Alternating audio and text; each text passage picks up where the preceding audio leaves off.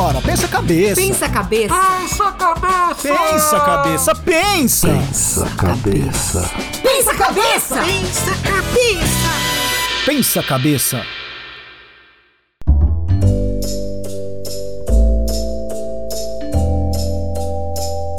Começa agora o Pensa Cabeça, o podcast do Ciência em Show. Estou nesta mesa, lógico, com a Alana Halson, tudo bem? Tudo bom, Daniel? Como Tudo. você vai? Voltei, voltei. Ainda um pouquinho fanha, mas eu estou ótima para esse papo mais do que especial. Hoje nós vamos girar. Eu acho que eu vou aprender muita coisa hoje, hein? E eu tô você? achando. Eu que sou toda metódica, quero ver se ele consegue tirar esse lado metódico da Ana Houston. E Gerson Julião, o que, que tem acontecido na sua vida durante a semana, Gerson? Olá, amiguinhos. Durante a semana eu trabalhei bastante e hoje é dia do peixinho, né? Sexta-feira é dia do prato do peixe, que daqui a pouco vai ter um peixinho pra Vai ter gente. peixinho, a gente não vai contar onde, né? É, não vamos contar onde.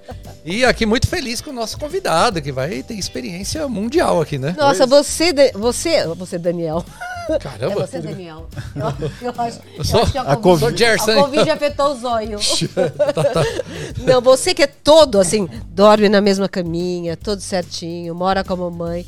Será que você conseguiria levar essa vida que nós vamos descobrir hoje, hein? Ah, não ia conseguir não.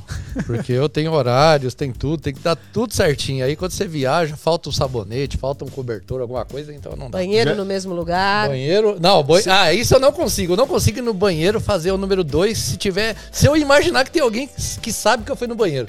Eu não consigo. Trava. Trava. Caramba, Gerson, eu acho que um, um neurologista pode melhorar isso, um psiquiatra, de repente, fazer um tratamento. Não, acho que o banheiro sem ninguém tá tudo certo. Não precisa ter ninguém. Bom, Daniel, conta pra gente quem é o nosso convidado. Apresenta esse moço simpático demais. Hoje aqui com a gente, ele, que é um. Você sabe o que é nômade digital? Você vai descobrir hoje, porque é um cara que viaja o mundo trabalhando. Você vai conhecer com ele altas histórias incríveis. Marlon Custódio com a gente aqui hoje. Galera, na paz. Tamo aí. Muito bem, na paz de já? Sempre. Muito bem. E esses dreads, cara? Conta, tem uma história Rapaz, esse tem uma negócio. história, aí, tem uma velho. história. Ah, uma viagem pra Jamaica. Eu sempre quis fazer dread e eu sempre trabalhei com consultoria em sistemas, então uma coisa um pouco conservadora, digamos assim. A gente tinha que ter o cliente, embora já existisse tecnologia para que a gente trabalhasse de casa. Mas dessa forma tinha os padrões de vestimenta. Algumas empresas tinham trabalhar de terno, gravata, paletó. Então não comportava muito ter um cabelo rastafari, né? Então, numa fase da vida, eu estava trabalhando num projeto há um bom tempo, as pessoas gostavam de mim ali, eu falei, é o momento. Já tinha passado uns dois anos de projeto, ainda tinha mais dois anos. Então eu falei, dá pra mexer no cabelo agora. E por acaso marquei uma viagem pra Jamaica. Então, nessa brincadeira, eu cheguei lá com os dreads novos, né? Na época era um cotoquinho assim, né? Bem pequenininho. E comecei a sentir que eu queria viver uma vida diferente do que a vida corporativa que eu levava. Então, na época, eu já buscava, assim, um pouco mais de liberdade. Não que eu não quisesse trabalhar, eu quero, eu gosto do que eu faço. Então, ver código, assessorar, criar soluções para problemas e tudo mais, sistêmicos. Ah, mas eu queria ver o sol, estar numa praia, comer uma comida diferente, ah, sentir o cheiro que tem em outras ruas. Então, era isso que vinha roubando, assim, minha, meus sonhos, né? Minha, ou melhor, ah, para onde meus desejos se viraram, né? Se voltaram. Eu gostaria de viver daquele jeito. E aí eu comecei a construir um caminho que pudesse levar a isso. Muito bem, o, o Marlon, ele é, ele é do perfil Rolê do Rasta, que aliás é um nome incrível, Rolê do Rasta. É economista de formação, trabalha com TI, né? Ele vai contar um pouquinho dos trabalhos dele também, mas resolveu então agora, tô sabendo agora também que foi essa viagem que te colocou aí nesse, nesse mundo de, de viajar trabalhando. É muito louco, né? A Ana, que é, é uma mulher viajada, Eu não consigo nem imaginar o Marlon sem ser com, com esse rastafari, porque assim, é tão, tão perfeito assim a sua- o seu rosto, assim, essa coisa essa coisa zen assim que você passa, essa energia. Mas agora você está dizendo, além de tudo, que você trabalha com códigos. Conta um pouco esse, esse teu histórico, esse, esse pré-Rastafari, que a gente não conhece. Ah, o pré-Rastafari eu fui um cara assim, então praticamente um direcionado aí para a universidade. Então toda a vida até os 16, 17 anos é estudar para passar num bom vestibular. Então sempre focado nisso. Ah, o tempo foi passando, eu saí da faculdade, então naquela época a galera entrava muito em programas de trainee. E eu entrei pro programa de trainee de uma grande empresa de software. Ah, comecei a trabalhar e o trabalho era já viajando. Então, já era um consultor de sistemas, ia até o cliente na segunda, ficava de segunda a sexta num hotel e voltava na sexta-feira, passar o final de semana em casa. Aí, o primeiro projeto foi em Belo Horizonte, Belo Horizonte, Rio de Janeiro, Rio de Janeiro, Santa Catarina, e sempre mudando de lugares. E eu comecei a gostar daquilo.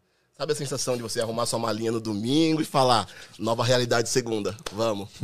e eu comecei a criar rotina nos lugares que eu viajava. Tipo, eu peguei uma época um projeto em Curitiba, segunda-feira tinha um pagode. Então eu já chegava, trabalhava até às 16, até às 18. 18 chegava no hotel, tomava um banho, na hora do ia jantar e de- do jantar ia pra uma pagoderia, gostava de, gosto de dançar, gosto de música, e tal. Aí depois voltava, dormia perto de duas, três da manhã pra acordar e começar cedinho de dia, tipo sete, oito horas da manhã. Então sempre foi minha rotina assim, me divertir um pouco enquanto eu tava trabalhando, né? Então, isso torna o trabalho mais atrativo, né, quando você se diverte fazendo alguma coisa. O, o Marlon teve uma vez, isso foi incrível. O Marlon, então, o Marlon ele é meu amigo de infância, eu acho que podemos dizer assim, na verdade. Ajudou juntos. É verdade, a gente fez judô juntos, cara. Eu não lembrava disso, velho, que da hora. Mas o Marlon, ele. Uma, uma vez a gente estava num voo pra Brasília. A gente estava indo pra Fortaleza, sei lá, que era uma escala em era Belém do Brasília. Pará, com escala, escala em Brasília. Belém do Pará, sei lá, era um voo muito maluco de madrugada. E aí o avião pousa, deve ser, deve ter pousado em Belém. E eu lá esperando, né, todo ensonado, acho que era umas duas da manhã, e eu olho assim no avião, Marlon passando. Falei, Marlon, o que, que você está fazendo aqui? Cara, a maior coincidência do mundo, né? E já era uma época, então, que você já estava nesses rolês de ficar fi- eh, durante a semana no local de trabalho e aproveitando, né, aproveitando até para diversão, eh, e voltando no fim de semana. Então era assim que começou. É, assim que continua. E assim, é um trabalho tradicional. E nessa época eu estava num projeto em Belém do Pará. Era uma empresa de mineração de caulim. Eu nem sabia o que era caulim. Fui descobrir no projeto. Então conta Isso que pra é gente. O que é caulim? É um mineral que é que tá em caulim? tudo. Ele vem no comprimido. Essa caneca provavelmente tem um pouco de caulim. Tinta tem caulim. Ah, porcelana. Porcelana. Porcelana chinesa. E no Belém do Pará, a gente tem num lugar chamado Laranjal do Jari, aquela região, uma das maiores reservas de caulim do mundo. Se não a maior. Ah, e caulim de altíssima qualidade. Então, foi um projeto da Vale, a- o- aquela região. Então, eles abriram uma clareira na mata, extraía caulim e plantaram bastante eucalipto. Então, a ideia era fazer papel. Só que meio que perdeu interesse durante um bom tempo. E os americanos compraram. E eles tocam aquilo ali como se fosse um piano. Hoje em dia é uma operação muito afinada, já tem porto, então sai da extração, secagem, embarca cliente final. Muito disso vai para a China. Então você vê assim, e eu fui para lá para trabalhar com sistemas. Então o que, que tinha que fazer nos sistemas? Entender mais ou menos o negócio do cliente, ver o que ele precisa fazer, como é que ele vai baixar, criar a ordem de produção, contabilizar aquilo, codificar, colocar ou configurar dentro do sistema, testar e garantir que está tudo funcionando. Aí era um projeto entregue. Colocava no ar, migrava todos os dados e a partir dali o cliente passa a ter vida nova no novo sistema. Emitir nota fiscal, seria a vida nova, né? Entregar as obrigações, pagar imposto, comprar. Ah, então, ali. você fez análise de sistemas. Não, economia. Aquilo Você ali é o destino. economia. Economia. E aí, depois é que você foi fazer. Ou seja, que você, sei Durante lá. o programa de primeiro- trainee, eles me ensinaram um pouco de linguagem de programação. E que empresa de software que era? A Oracle Só a Oracle. é uma, É, foi hora. empresa. Só isso. E trabalhei por anos, né, como consultor, até que chegamos aí, né, a mudar coisas que não eram mudáveis, assim. Ah, a gente já existia, tipo, VPN. VPN é o quê? É uma forma da gente conectar o computador da gente numa rede corporativa. E poderia trabalhar de casa. Então, eu ia, tinha uma rotina de escritório. Quando dava algum problema fora do horário que eu estava no escritório, o pessoal me colocava falava assim, ó, dá para atender? Dá para atender. Então, faz de casa. Ou seja, o trabalho durante todo o dia eu poderia fazer de casa. Só que existia essa cultura que foi rompida com a pandemia. Então, eu estava viajando, estava na Tailândia, quando bateu a pandemia, que ficou realmente brutal, voltamos para o Brasil. E no Brasil eu já fui contratado por essa empresa que eu tinha trabalhado anos atrás, em 2012. Então, cheguei em abril, maio, a gente estava com o contrato assinado, trabalhando, e estou lá até hoje, muito feliz, assim, é uma galera que... Meu, é um time massa, até abração aí a todos, né, quando... Fala aí, qual que é a empresa? Porto Belo é líder de revestimento cerâmico. Porto Belo, é conhecido. Ó, super Gigante. conhecida. É, muito conhecida, gigante Ah, é, mercado. é uma cerâmica maravilhosa. Nossa, chiquérrima. Exatamente. Eu, quando, eu, quando eu tava reformando minha casa, eu fui lá e era, eram as melhores mesmo. Mas também é mais cara. É. Paga o preço pelo, pela qualidade, Ah, né? tem uma sofisticação, tem um É design. muito, é, super pode crer, bom. é bem legal. É um negócio diferenciado. E uma equipe muito massa, assim. Então, hoje a gente trabalha, assim, 10 pessoas. O gerente é o Cláudio, Matheus Rossetti, líder, que é o pô, cara parceirão demais. O William também, mandando um abraço pra todo mundo, né? Tá aproveitando aí. Não sei se eles vão assistir, mas se assistirem, se sentirão lembrados. Chegou mais gente agora no time e a gente consegue fazer entregas muito boas à distância. Então, todo mundo trabalha de casa ou às vezes muda para algum lugar. Tipo, ultimamente eu tô morando em Salvador. Então, eu fico uns 15 dias, um mês em Salvador, venho para Jundiaí, às vezes vou para Fortaleza, depois volto para Jundiaí. Então, eu fico sempre viajando. Tava no Mato Grosso algum tempo atrás e eu consigo desenvolver meu dia a dia de trabalho durante essas viagens. E aí, nisso que a gente traz essa questão do, do nômade digital. Você estava falando aí da Tailândia. Eu gostei bastante da Tailândia. E a, passei um, tempo grande, eu trabalhei na Microsoft. E, a, e aí eu ia bastante exatamente por essa questão da tecnologia. Enfim, a gente sabe que, que tem um desenvolvimento ah, grande nesses lugares. Mas a cultura é muito diferente. E aí, antes da gente ah, entrar nisso, eu queria que você falasse um pouco aí da, da tua experiência na Tailândia. Então, vamos aí, esse recorte Tailândia. Como é que foi a tua vida ou o teu tempo na Tailândia? Ótimo. Gastei um ótimo tempo ali, porque deu para conhecer tudo. Então, conhecer Bangkok. Cidade grande, cidade de se beber não case, filmes legais. Muito Ah, tuk-tuk. Muito tuk-tuk na rua, muito patai. É, é a cidade do Sagat, né? Cidade do Sagat. Mas Sabe o eu- que que é Sagat? Ouvinte. O Gerson vai contar pra vocês quem é o É da Sagat. época dessa É o galera. aí. Street Fighter. Ó, bota aí na tela aí pra quem não sabe. Põe o. Sagat. O Sagat Os caras dando, né, as referências reais, a É, gente vai no videogame. Vai no Sagat. Boa, boa, boa. Sagat é o chefão antes do Bison, não é? Alguma coisa assim. Ó, Acho que era Sagat, Bison, Ve- Vega, Bison, Bison, Vega. É, A Ana tá a- viajando nessa história do Sagat. Nossa, Nossa, eu- Sagat. Street tive uma Fighter. coisa super objetiva, que é o tuk-tuk. Pois é, mundo De real. repente Deu tem videogame, Desculpa né? aí, gente, desculpa aí, vai. Continua. Olha, o tuk-tuk, a comida, o jeito de viver. Aí, ó. O aplicativo. Olha aí a figura. Ó o Sagat na tela. Exatamente. Sagat. Ô, cara, quando a gente Tá chegava nesse daí, chegava com o Ryu nele. Comigo pra ganhar. Vamos lá. É. em- Tuk-tuk. Tuk-tuk. Paramos em tuk-tuk, Patai e Bangkok. Ah, cidade muito boa, vida noturna interessante, preços bons pra gente que é brasileiro. Na época, a gente tô falando de um câmbio de 1 para 7. Então, assim, você chegar a trocar um real e ter uma vantagem cambial, câmbio a favor pra gente, é difícil acontecer, né? Normalmente a gente tá acostumado à Argentina, mas Tailândia tem uma situação boa também. E as coisas têm um preço bacana lá. Então dá pra se viver, fazer um turismo de nível legal. O problema é chegar até lá. Esse é o grande desafio. Por quê? Não tem um voo que para lá no aeroporto de Bangkok? Olha, tem, mas assim, as rotas utilizadas. Quando você sai da Europa, você consegue pegar um preço de passagem menor. Agora, quando você sai do Brasil, normalmente as rotas são pela Etiópia, pelo Catar. Então a gente tá falando de um precinho um pouco maior. Ah, entendi. Na Ó, passagem. tem um amigo seu que é o Rodrigo Oliveira. Você conhece o Rodrigo Oliveira? Olha. Grande rasta! Conheço, sim. Te pô, aguardando aqui no Rio de. Janeiro. Tra- Pandeiro. Traz o pandeiro. Você trouxe o pandeiro aqui hoje? Cara, não, devia ter trazido. Putz, cara, não trouxe? Eu Troquei por uma blusa, na realidade. Não coube na mochila, eu tirei. Muito Mas bem. sempre me acompanha na viagem. Brother de Salvador. Ó, da hora, hein? Brother de Salvador. Galera reconhecendo aí, Você assistindo. vê? Nada de apego, Oh, você vê? Olha, trocou sim. por uma blusa e tá, tamo indo. É assim, indo, exato. cara, você falou do negócio de conversão, tem, uma, tem um lema aí de viajante que é quer diversão, não faça conversão. É, é isso mesmo? Você concorda? Concordo, concordo. Quem converte não se diverte. Quem conversa essa. se diverte, porque você vai realmente fazer uma balada, fazer qualquer coisa, comprar alguma coisa no exterior, aí você começa lá, né? Quanto que vale mesmo em dólar ou real? Aí, aí você começa a converter, cara, você a sua mente explode, né? Que você fala, jamais eu vou fazer isso. Aí verdade, você não se diverte. explode, né? É, O o, cartão explode, né, velho? Pô, imagina, você tá na Itália. Daí fala, vou comer um macarrão na rua. Daí você pensa, vou pagar, sei lá, 10 euros. Meu, é quase 60 reais o prato de macarrão. Na mas rua, tá né? aqui isso aqui. Você vai comer Na rua. chorando. Não, né? mas tá 60 conto aqui. Outro dia eu fui comer um miojo, meu. Tava 30 pau. louco. Miojo, 30 conto? Miojo, 30 conto. Era que igual sabor miojo. que era? Que sabor que era? Ah, era sabor alho e óleo. Não tinha nem o creme lá. É que o Gerson só vai em restaurante chique, né? Que Então, cobra caro. Mas mesmo esse restaurante chique, tava 40 reais. É, não, é. Não, hoje, ah, hoje é, com a inflação também é incomparável isso, né? É, Mas há um tempo atrás que a gente viajava e fazia as conversões normais, assim, era complicado. Normalmente a gente pensava assim, 20 reais um prato de macarrão, e aí pensando num euro aí de 5 e pouco, 5,60, e pagar por ali 4, 5 euros. exatamente É.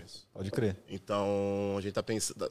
Essa comparação é uma comparação antiga, né? Agora, se for pensar no. Depois do cenário inflacionário que a gente está tendo, comparar com o preço lá, o preço em euro também deve ter subido, né? Então, Ah, verdade, é. É, Porque né? é mundial, negócio- né? é Bom, mundial, enfim. é mundial. n- Não estamos aqui só com viajantes, estamos com economista. Essa história é, É é mundial mesmo. né? mundial. Subiu o petróleo, meu, a maior parte dos lugares é transporte rodoviário, então o preço vem junto. E aí está assumindo o transporte em todas as etapas do processo produtivo, né? Desde a fase da transporte de matéria-prima. Então é caro. Vai encarecendo a cadeia, né? Vai encarecendo E cadeia. qual foi a primeira viagem internacional que você fez? Rapaz, Paraguai. Paraguai? Ah, Gerson. É, essa Então, também já, agora. Muito bem, Gerson, então Da agora vocês podem Fui conversar. naquela loja lá, China, lá, como é que é? Casa China. Casa China. Casa China.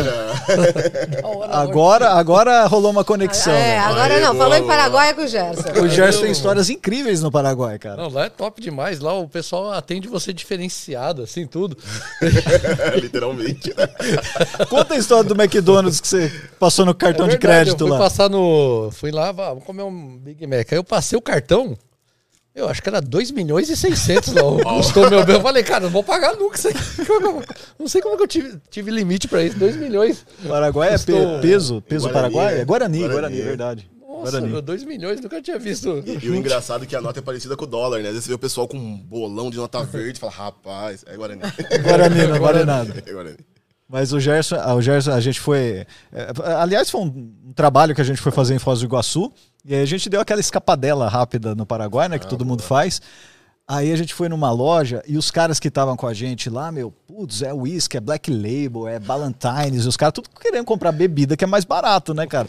O Gerson, Gerson, o que, que você fez, Gerson? Conta, conta pro Marlon, Conta pra vai. gente aí. Conta, conta, Eu conta comprei pra alfajor Boa. e shampoo. Shampoo, Não, alfajor. mas você comprou uma bebida também lá. Não, que eu achei, eu falei, nossa, achei um champanhe lá, acho que tava um- mil guarani, sei lá quanto que tava, que traduzindo Vale- dava um centavo. Dez- dez centavos. Rapaz Dez centavos. falei, eu vou levar essa champanhe que deve ser chique. Que champanhe que era? É Cidra Cerezé.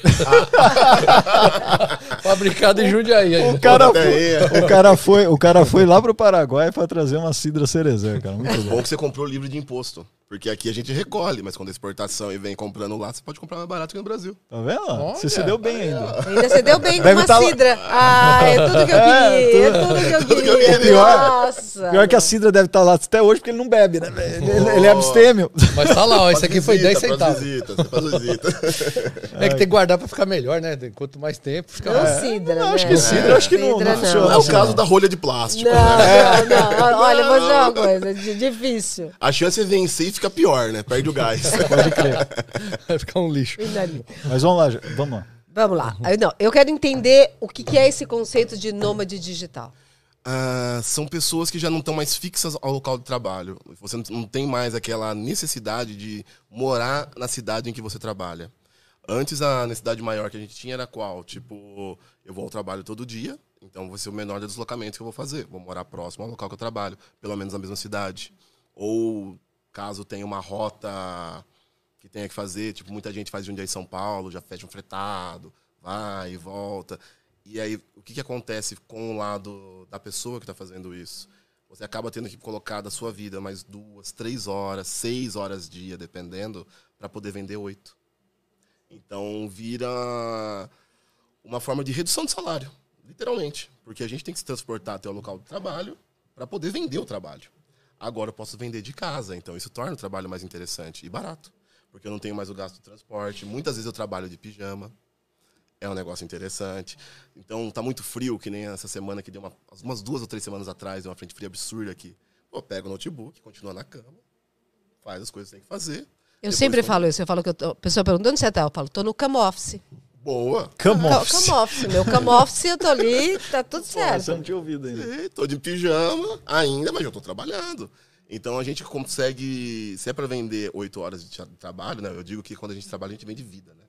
Então se é para vender um terço da vida, né? Do, do dia, então vamos vender só esse um terço, né? Não precisa estender muito mais, porque o transporte ele carrega esse peso junto com ele. Então é isso que me fez ir pensando em seguir esse caminho. E tem muita gente na mesma tendência. Então, as empresas hoje, como contra, quando contratam, já contratam um time que pode ser misto. Então, a partir da pandemia, as empresas também passaram a ver vantagem nisso. Porque ela falou, pô, eu já não pago a água do cara, não pago o cafezinho, o banheiro ele usa na casa dele, ah, o vale transporte ou deslocamento já não é mais necessário. E lida com um cara que vai ter, vai ter outros problemas, porque ao mesmo tempo pode ser que ele não tenha um local adequado para trabalhar, interrupções familiares, coisa do tipo. Mas eu vejo um, um equilíbrio positivo ainda na parte do home office. Porque a gente pode trabalhar também com sistemas mistos, né? Então, é preciso que você vá para a empresa uma vez por semana? É um, é um outro acordo, já um pouco diferente, que te coloca livre pelo menos umas sete dias, seis dias, para que você possa se deslocar e ir a locais diferentes. Então, o nômade digital, ele é aquela pessoa que está vivendo essa nova realidade. Ela ainda não é para todos, porque imagina uma pessoa, tipo um engenheiro ligado ao processo produtivo. Ele tem que estar ali na planta, um engenheiro de manutenção, muitas vezes ele está acompanhando a manutenção do equipamento. Mas a gente de TI já tinha essa- esse caminho todo trilhado, ou melhor, construído antes da pandemia. Então eu comecei com TI em 2007. Em 2007 existia VPN, então era possível. Só não existia cultura, né? Então o nômade digital é alguém que está hoje vivenciando essa mudança cultural. É isso que seria essa pessoa. É, Eu, eu acho que a gente trouxe para a prática isso, né? Porque eu, eu- lembro ah, na Microsoft a gente se reportava para vários é, líderes em outros países. Então você, você não tinha né, o seu chefe, ou o seu diretor, ou o seu coordenador ali próximo. E você estava acostumada a ter essas reuniões à distância e dependia da sua capacidade de gerir os seus projetos, a sua capacidade de entrega. Então eu acho que essa questão virou muito clara. Com a pandemia, isso virou ainda mais forte, porque assim, a gente não tinha ainda tecnologia. Quando a gente você fala das VPNs, né? Essa capacidade de você se logar a determinados lugares, é, isso virou. ah, a tecnologia foi é, trazida, né? Ah, ou instaurada nas, nas, nas empresas, nas casas. Então isso aumentou muito, né? Hoje você escuta uma pessoa é, mais experiente, mais velha, ela dizendo, olha, eu vou participar de uma live, coisa que você não, É, escutava, você não exatamente. escutava antes. Hoje todo mundo falando, olha, eu tenho essa capacidade. Mas é engraçado, deve ter algo que é, é, se desenvolva na gente com essa vida digital, para além da gente estar dentro Sim. de casa. Eu, eu fico pensando, teve estudos da Intel que, a, que os, as crianças que são alfabetizadas digitalmente, eu sei que hoje tem várias críticas das, da não alfabetização, da dificuldade da alfabetização, mas existe a alfabetização digital, ou seja, quando a gente usa o computador para essa é, que a gente chama de digital literacy, de, de que você se alfabetiza usando também as tecnologias. É, Essa vida no mundo digital acaba desenvolvendo outras áreas do cérebro. Você sente isso nessa sua vida ah, digital nômade? Sim, sim. Porque eu acho que ela tem vantagens e desvantagens. Às vezes, o, o não interagir constantemente com outros seres humanos, por exemplo. É, talvez as crianças tenham mais dificuldade com amizades, coisas do tipo. Mas eu vejo, assim, que quando eu consigo estar tá em casa trabalhando, eu tenho uma concentração. Eu preciso de um ambiente mais silencioso para me concentrar. Coisa que quando eu trabalhava em escritório, eu não precisava de tanto silêncio, porque nunca tinha tanto silêncio no escritório. Sempre muitas pessoas passando, muitas pessoas conversando. Então, eu vejo que isso mudou. Eu consigo ficar por tempos maiores concentrado.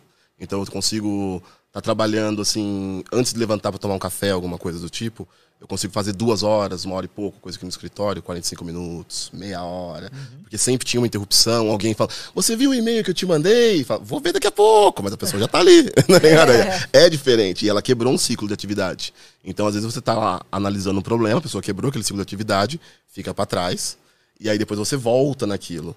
Então, eu vejo que quando tá remoto, ou quando a gente usa mais essa parte de estar fora do olho do furacão, fora de onde está acontecendo os problemas, parece que eles ficam menores. É mais fácil de lidar, é mais fácil de ah, conseguir resultados de uma forma mais rápida. Eu acho, eu vejo muitos ganhos, embora veja que, tipo assim, ah, eu preciso de um ambiente mais silencioso para me concentrar, é um lado ruim, mas um lado bom, eu consigo me concentrar por mais tempo. Em, ah, Eu consigo reduzir o tempo de ah, execução de uma tarefa. Então, eu vejo que sim, sempre como tudo que é novo vai trazer coisas boas, que a gente vai perceber muito mais rápido às vezes, e coisas ruins. Então, essa geração, como é que ela vai ser emocionalmente, essa geração que está se alfabetizando digitalmente? Eu tenho amigos da época de alfabetização ainda, a gente se vê, se encontra no mercado e tudo mais. Ah, esse pessoal talvez não forme um vínculo tão forte por não ver essas pessoas tão, tão presencialmente, né? Então, eu vejo que tem dois lados. A gente vai escolhendo o lado que quer ver, vai sentir de acordo com cada pessoa, né? O que grita mais, né? E por aí vai. A interação social é fundamental, a gente falando de crianças, né? Mas eu acho que essa linha de, é, de adultos, de trabalhadores, cara, eu só vejo vantagem. Né? Não, não faz Mas você sentido. sabe, Daniel, essa você questão ficar- da interação social, tanto nos adultos, ah, eu tenho escutado muitas reportagens das pessoas tendo dificuldade de voltar, isso que o Marlon falou, é, é uma coisa muito forte. de voltar. de pro- voltar a interagir, porque está acostumado a ficar fechado. Sim. E as crianças, ah, recentemente teve uma reportagem falando sobre isso, dessa volta à escola, não só os pequenos, mas os maiores também, de, de crianças que estão tendo, ah, crianças que voltaram a se cortar, essa, essa questão da ansiedade, porque não estavam mais acostumados, acostumados a ter provas, ser avaliados. Então, toda essa ansiedade pela, por essa interação que elas não estavam mais tendo, não estavam mais sendo expostas. A gente desacostuma com É, essa não, exposição. cruel, né? cruel. E outra, ela passa, ela sofria uma certa ansiedade em relação a receber o conteúdo dentro de casa. Aí ela passa a receber ansiedade no ambiente hostil, né? Então, muitas É, vezes verdade, pode é. ser algo. Agora o. Olha o que, Mar- que interessante. Ah, Gisele, Gisele mandando uma Gisele questão aqui pra gente. Ah, Olha só. só. Napoleão Hill já falava sobre trabalhar com independência geográfica, poder trabalhar de qualquer lugar, uma de suas leis de sucesso financeiro. Que- Você conhece Napoleão Hill? Cara, não, mas Ô, eu gostei, já deixei anotado aqui porque Gisele, só, só coloca pra gente aí quando que ele falou isso. Gostei. Quem, quem... Olha lá, tá rolando nos Estados Unidos demissão em massa. Entenda o que acontece nos Estados Unidos. Sim. Ah, a galera que E a oferta de empregos nesse modelo aumentou. Então, muitas vezes, quem ficou no modelo tradicional, ele quer rever o contrato, mas já Ah, existe. E, e tá, rolando, tá rolando na Europa um- uma espécie de teste, eu não sei que país que é, que de trabalhar quatro dias por semana, né? E eles vão medir o desempenho dessa galera para ver se. Sem redução de salário, né? Legal. É, quatro dios, então, ao invés de ser sábado e domingo de, de folga, você vai ter sexta, sábado e domingo. Aí não vai poder mais falar sextou, né? Vai ter que falar quinto. Quinto. É, ah, mas. não, mas isso vai, vai acontecer é, bastante, porque assim, eu, eu tenho escutado demais, porque assim, é, é exatamente isso que o Marlon falou. O tempo que você perde de deslocamento, o tempo É, que você perde total. com de- várias coisas, eu tenho escutado bastante de Eu pessoas não que vou, vai- não vou vir mais fisicamente nesse podcast, não. Vou fazer de É, cá. eu- você quer aparecer? Ó, Livro, As Leis do As Triunfo. leis do triunfo. Valeu, Gisele. Pô, abração. Gisele Up. Da hora. Ô, ô Marlon, agora viagens, cara, viagens. Conta aí uma. Conta um perrengue, cara. Um perrengue bem daqueles que você fala, putz, cara, essa daí me arrependi de ter entrado nesse lugar. Você, Perrengue. tipo assim, você tá num lugar, você entra no bar do drink no inferno. Cara. Sei lá, né? Não, não precisa ser isso, né? Eu tô falando, o Gerson sumiu, sei lá o que aconteceu com ele, foi pagar boleto. Mas a. Mas o Gerson gosta desse exemplo do drink no inferno. A coisa do perrengue, de passar situação difícil. Situação difícil em viagem. Olha, situação difícil gerada por distração. Ah, eu entrei uma vez no Uruguai pelo Chuí. E nessa brincadeira, o Chuí é um lugar de muito trânsito, né? O pessoal acaba muito brasileiro em fronteira. O tema é perrengue, né? Perrengue e viagem. Muito brasileiro em fronteira vai e volta, vai e volta. E a gente descendo de ônibus, o cara pegou o passaporte, levou, entregou o passaporte. Eu não olhei, enfiei no bolso e seguimos viagem. Desgrila, cara. Andamos, andamos pelo Uruguai e de repente chegou a hora de ir embora e o próximo destino era a Argentina. Porque o caminho era caminho sentido Ushuaia. Ah, nessa brincadeira, quando tava saindo da Argentina, o cara falou assim, saindo do Uruguai, falou assim, vocês não deram entrada no país. Vocês estão ilegal aqui dentro. E tem que pagar multa. Então o, ali cara, foi. o cara um- levou seu passaporte, não deu entrada. Não e- deu entrada. Ele achou que estava me ajudando, provavelmente. Porque como é uma cidade fronteiriça, ele não quis gastar uma folha de passaporte, que pa- pareceria que tem muita gente que vai e volta no mesmo dia. Então não faz esse controle. Ou faz o controle no mesmo posto de fronteira. Como a gente avançou dentro do território uruguaio, a gente acabou entrando com a fronteira com a Argentina, para baixo. Então nessa brincadeira são outros controles. E o cara falou: é, não carimbou, você tá ilegal no país. E a multa, para poder sair, é tanto. É tanto quanto? Olha, Você lembra? Foi uns 40 dólares, mais ou menos. Uns 40 Não é dólares. pouco, né? Não, não, não é pouco nem agradável, né? Eu não precisasse pagar, né? Exatamente Gastar, picar isso. dinheiro não precisa, né? Pô, já pensando, 40 dólares na Argentina? Rapaz, era um jantarzão, né? É, e teoricamente o cara podia até, sei lá, de repente levar pra delegacia para explicações maiores, né? Porque Sim. você tá ilegal, estando ilegal dentro de um país, né? E sem contar que, assim, ah, como tá atravessando a fronteira de ônibus, tem mais 44 pessoas na mesma situação com você, né? Então a sua situação tá amarrando as outras 40 e tantas pessoas. Aí você tem que Então- conquistar com o seu grande carisma a galera, falar, galera, eu tô com vocês, mas espera mais um pouquinho. Espera mais um pouquinho aqui que E a galera, preciso ir, preciso ir. Exatamente. Mas muita gente vindo ajudar também, falando: não, esse pessoal é tudo golpista, eles não dão entrada no país. Mas o cara falou: você quer arrumar? Então você tem que ir lá no posto de entrada. Então não tinha como, né? Porque o deslocamento foi muito grande. A, a fronteira do Chuí com o Uruguai é, é meio zoada, assim, ou é bem legalzinha, bem arrumadinha? É arrumadinho, é arrumadinho. Tem os postos de controle, tem todas as estruturas. Mas é uma cidade pequena, né? É uma cidade Tá. bem pequena. Eu, Então, frango frito que vende ali na rodoviária. Ah, tem, tem um pouco de tudo. eu tive uma vez, cara, mas isso foi sacanagem, eu acho que não é mais assim, mas foi na Bolívia, Hum, que a polícia prendeu meu passaporte pra me extorquir. rapaz. Eu e de meu grupo. Acho que estávamos em cinco. Levaram, passa, precisamos dos passa, los passaportes para consulta. Consulta Então, que vale espanhol, quanto? espanhol da hora. Aí os caras levaram, meu. E os caras não voltam. E é na- na- nada, nada. Não aí quando voltaram, falaram: não vamos devolver seu passaporte. Vocês têm que pagar tanto e começaram a inventar um monte de coisa, cara. Só que aí a gente fez uma certa pressão lá, devolveram o passaporte sem levar os nossos dinheiros, mas tentaram fazer falou, isso, "Sou cara. do Brasil, Ronaldinho, Ronaldinho. Acho que nem existiu o Ronaldinho nessa época, velho. quando, eu- quando aconteceu isso O comigo. tio Pelé. Pelé, pode crer. Zico, zico, né? É coisa. Mas e aí, e a- aqui na América do Sul, você tem alguma coisa de fora? Você estava contando pra gente, eu até dei um spoiler aí pra galera, que, pô, tem um lugar do mundo aí que você, se pegar você beijando alguém, já Olha, era. é, tem sim, tem sim. O Pena pessoal de bem morte? severo. Pena de morte não, mas vai deixar um dinheirinho mais pobre. É. Estamos falando aí de uma multinha de uns mil da moeda local. A moeda da, da Malásia. Malásia, Na cara. Malásia, isso Anota aí, acontece. Gerson, onde você não pode ir. Então, assim, Não- não um selinho, beijar. a polícia até pode fazer vista grossa, mas o beijo francês, né, que eles Que beijo falam. francês? É um beijão mais ali, com mais língua, mais contato, né, digamos assim, pensando em termos de futebol. Tem uma laranja aí beijo Gerson explicar? Como- É um beijo com mais Beijo contato. gesto, não sabe o que é isso, ó.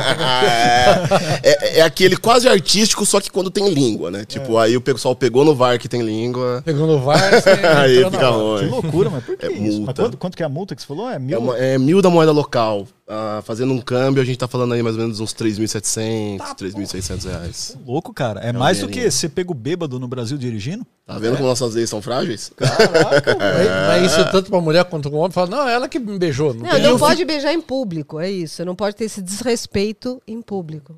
E a minha dúvida era, a multa é cara pro casal ou Então, cada um paga uma cada um parte? paga- os dois, cada um Não, paga é o homem, lógico, é o homem. É do homem. Olha que, que Não, nesse tipo de país. tô falando femista. aqui- Você é aqui- femista. Ah, verdade. Aqui, provavelmente, quem vai pagar é a mulher, porque ultimamente. É, você sai pra jantar, fala, Pior, "Vamos rachar né? aí que o Pior. tá feio. A gente não tem, sido- a gente não tem caminhado muito nas políticas que precisam. É, exato. Cara, mas que louco. E quem fiscaliza isso? Chega lá o Polícia, guarda com. polícia É? local, polícia local. Ah, mascar chicletes no metrô e nos trens, eles tinham um problema muito grande de pessoal que mascava chicletes e jogava no chão. Mascava chicletes e jogava no chão. Proibiram que seja feito naquela, na, naquele local. Então você não pode mascar chicletes no trem. E também tem uma fruta local, mais ou menos parecida assim, com Durian? cheirinho de já. Exatamente, o famoso durian. Você não pode transportar no trem, comer Ô, ele no o trem. Daniel sabe de tudo, hein? Por quê? É Da, da, da, da desinteria? O que, que é? É o É cheiro. o cheiro, o cheiro dela. É o cheiro dela, é um cheirinho meio. Sabe o cheiro da jaca? Só que pensa mais acentuado. É durian. E eles. Cheiro de vômito. Exato. E eu penso assim, pô, no Brasil a gente não gosta tanto de jaca assim, né? A gente não tem uma lei. É, ninguém Você sabe, carrega eu só. vou dizer uma coisa. Eu tive uma época, por incrível que pareça, eu não tive grandes desejos na gravidez, mas na minha, eu tenho duas filhas. Na minha primeira filha, eu tive um desejo de jaca, uma coisa absurda. Nossa. Eu não, eu não sei dizer porquê. Eu acordava. E, e eu, eu engordei 30 quilos, né? Na minha gravidez. E, a, e eu acordava de manhã e eu queria comer jaca.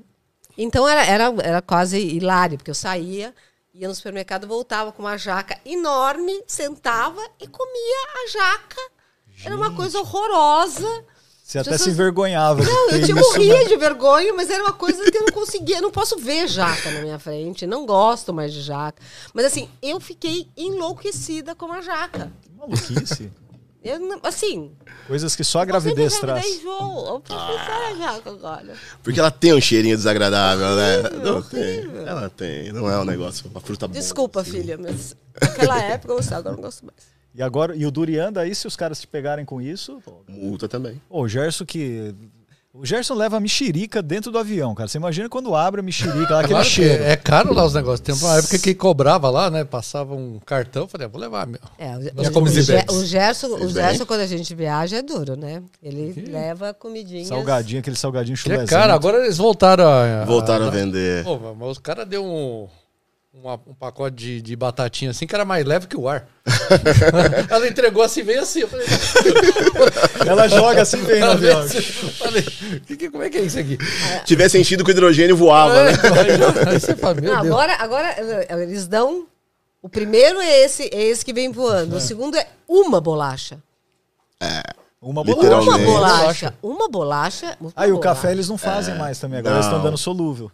Nossa, e o café. Não, mas é esse forte. ainda é, falou, é forte, não dá pra uns 10 cafés. O cara falou, ó, vai, coloca pouco que. eu não- Vai- não vai com moderação. É, vai com moderação. Ah, não aí, o achei cara, muito, não. aí o cara dá uma batatinha lá que. Olha, uma época era um Só aguça a fome. Eu passava assim, saindo do avião, eu pegava um voo 6 horas. Era o primeiro voo pra, acho, que pra Curitiba na época. E eu via que todo mundo deixava o cookie na, nas poltronas. E eu sempre tomei café em casa, né? Então, porque era muito difícil, assim, na época. Se eu tô na casa da minha mãe, é difícil sair de casa sem comer. Então sempre tem aquela coisa, come, leva uma blusa, aquela coisa do tipo, né? Então, eu não tinha fome. Um dia eu comi aquele cookie, mas foi uma azia das seis da manhã ao meio-dia. Falei, agora eu sei porque a galera deixa na poltrona. Ô, mas teve uma época de ouro, né? Acho que a Ana pode falar mais porque o pai dela foi aviador. Que, meu, tinham jantares, né? Eu não peguei isso daí, mas tinha um almoço lá que vinha, prato principal, Nossa, não sei o quê, sério? né? Não Nossa, tinha? Vou dizer uma coisa. Você poder durar total, né? Tinha Varg, VASP, aí a gente tinha, assim, era até, até talher, você comia, assim, uma coisa maravilhosa. E mesmo áureos tempos aí que a gente tinha aí da TAM, você tinha uma belíssima comida. A gente A vê nos é filmes bem- antigos, né? que De época, assim, que mostra, cara. É. Olha, Agora a desde, gente desde tem o o espaço da salgadinho poltrona. voador. Ai, ô, louco. Nossa, Dá pra acreditar que isso acontecia dentro de um avião, cara. Cara, eu embalava Olha pra viagem pra Olha comer lá, depois. prato isso de verdade, não é aquele prato que você É, faz prato, assim. talher, não tem? E não precisa nem ir tão longe, mas a gente tinha aí. Olha, Pô, tem restaurante que não tem isso hoje. caramba. Não, hoje olha a quantidade de bebidas lá Vem Dolly, escolher. vem Dolly, vem não sei. Olha lá, ó, não é sangue de boi nem nada aqueles negócios. Não, é vinho, vinho. Sangue de boi. Vinho tampado com rolha de cortiça, né? Cara, Quando você, quando você viaja pra longe assim, você bebe no avião? Você, Sempre. Oh, você passa mal? não. Não, normal. Passo bem. Não, Eu sei, não, mas você, você fica pior do que você bebesse em terra? Fico. Fica, né? Fico, Então tá bom. fico, fico. Tenho- é, é justamente essa parte que eu gosto. Porque daí eu pego, normalmente aquela garrafinha de vinho pequena, Yakut? É, aí eu tomo umas duas, já dá aquele sensação boa, né? Teve um voo que a gente pegou uma vez, eu com a minha mulher, cara. E, e eles serviram lá, putz, era. Como que chama aquela companhia? Puta, Istambul, essas, esses lugares. É Oriente Médio, é. Tipo aquele Emirates. Emirates. Aí eles vieram com um negócio, parecia uma garrafinha de Taf Manhê e tava O escrito. Diego tá abusando. Ô, Diego, pô, lagosta também não. Fala só. O Isso Diego é tá mentira, metendo. cara, não pode ser. É vai. de fazer inveja na primeira classe, né? Os caras- Mentira é o cabelo daquela outra. Os carinha lá atrás, ó, os dois do, do banco de trás, deve estar conversando assim, meu, o que, que eles estão fazendo aí? Só pra Isso tirar aí é foto. mentira, meu. Ó, hoje a gente vê que eles passam lá a comida lá correndo, que senão não dá tempo. Imagina isso aí, o cara não ia conseguir. Ah, mas isso é voo longo. gente. Isso é voo É, longo. né? Quando se for Ponte Aérea Rio São Paulo, né? Não, não dá tempo Eles iam fazer assim, ó. É, joga aí, segura aí. Pode crer, joga no peito. né? Aí veio um- um- uma garrafinha, parece de Tafumaí, e tava escrito Yakuti. Yakuti. Era esse o nome. É, Ela não sabia, tomou, mas era vinho. Era um vinho deles lá. Meu, a menina ficou doida, cara. Porque eu acho que a pressão baixa do avi a- o avião, né? A cabine do avião fica a pressão mais baixa, né, Gerson? Sim. Mais baixa do que no nível do mar, mas assim, é, parece que é em torno de o, o equivalente a 2 mil metros de altitude, que se, se você estaria, se estivesse em terra. E, cara, aquele negócio lá deixou ela malucona, cara. Um pouquinho só de álcool. Quem, a Ju? É? Aí ela te agarrou lá mesmo. Não, ela agarrou o cara que tava do lado, porque era bonita. Ela Não, tá não. vendo, viu? Ela vai comentar. Ju, tá mete, mete o comentário aí, porque eu vi que ela tava conectada. Ó, boa ob- observação também da Gisele, ó. Turquia. Não conheço a Turquia ainda. Pode andar abraçado de mãos dadas. E casais são repreendidos se fizerem isso. Olha que, que louco. É. A gente aqui, aqui no, no Brasil, mulher, às vezes, não sei nem se é muito comum mais, mas é comum, uma, né, uma- amigas, assim, Amigas de repente de mão dada, abraçar. E homem tem sempre aquele negócio, né? É uma, uma criação. É, é da mas a gente um não pouco tem uma lei, nossa. a gente não tem É. uma lei restrita disso nos, nos países orientais. Isso, Aí é. você tem uma lei realmente escrito, Mas eu né? adorei uma que ele falou de não poder andar pelado dentro de casa. Essa, essa Sim, eu achei, Malásia achei também. Mano. Como é que fiscaliza isso, né? Só não pode. Talvez a janela aberta, né? Algo do tipo, mas uma lei específica para não andar pelado dentro de casa. Cara, que loucura. Isso tem a ver com religião ou Olha, alguma outra coisa, cara? Eu acredito que sim. Porque Qual que é a religião eles- predominante lá? Muçulmanos. Muçulmano. Muçulmanos na Malásia. Ah. Eles também são do tipo que já tem. Logo na entrada já recebe uma tarjeta, no, na, escrito na tarjeta do passaporte, do visto, que tráfico de drogas é punido com pena de morte. Então, assim, eles já logo de cara mostram mais ou menos assim que o país tem regras mais duras. Então, pagar multa é muito comum para quem é de fora. De repente, ah, atravessar ah, sem olhar, atravessar em locais que não são de travessias de pedestre, você também pode ser multado por isso. E é uma multa cara. Se eu não me engano, é uma multa de 300 na moeda, então vai fazendo aí a, conversão, vai descendo um terço da multa do, do beijo na boca. Caramba, meu. Bota aí uns mil reais. E esse pouco. negócio de drogas aí, teve um cara que foi executado, né? Um brasileiro, mas na Indonésia, se eu não me engano, né? Sim, que deve ser uma lei similar, né? Muito, muito parecido, porque na Singapura, Singapura tem a mesma característica, Malásia, que faz fronteira, mesma característica também. Você já foi pra Indonésia? Não, porque na época que estava para aquela região, era época de monções, então afetava o clima naquela região. Tá. Poderia pegar uma situação difícil, alagamento, coisa do tipo. Mas é uma hipocrisia, né? Porque dizem que assim, você vai em Bali, por exemplo, cara, você consome a droga que você quiser. As drogas estão lá. Só que aí tem toda uma política, pena de morte. Pô, assassinar um cara porque tava. Não, tem que, né, tem que julgar e prender, mas, putz, cara, o Brasil não tem pena Bom, de e, morte. e- e né, esse. Ah, até gostaria de ouvir a opinião de vocês três. Opinião. Ele é ah, é a ó. Aí, ó. Ô, Ju, você não deveria estar no trabalho uma hora dessa. a moça, a moça aí, ó. Hora do almoço, hora eu falei que ela tava. Eu É, vi ela era eu sabia. Ah, nós estamos vivendo uma situação de uma jogadora americana, né? Que está presa por conta de ter levado o, Uma caneta de. uma caneta de cigarro eletrônico. THC, É, e ela. Só que os, os cartuchos. os cartuchos eram Com THC, acho que tinha cannabis ali, né? tinha cannabis. E ela tá sendo. É, ela tá, tá presa lá na, na, na Rússia e a, com a expectativa de ser condenada a 10 anos de prisão. É lógico, é lógico que o Putin está fazendo isso como uma represália ao fato dela ser americana, ao fato da situação. Eu Certamente acredito, não né? vai aliviar. Não. e aí nós estamos vivendo ah, essa, essa situação. Quer dizer, uma, joga, uma jogadora eh, reconhecida, americana, que tinha. eh, era para uso próprio o que ela estava levando. Esse, esse que é o, é o ponto. Eu queria ouvir a opinião aí de vocês em relação a, a essa situação. Vamos ouvir. eu- Começa por mim? convidado. Começa por mim? Cara, eu assim, eu acho que deveria ser legalizado no mundo todo. Então, muito se fala hoje de política liberal.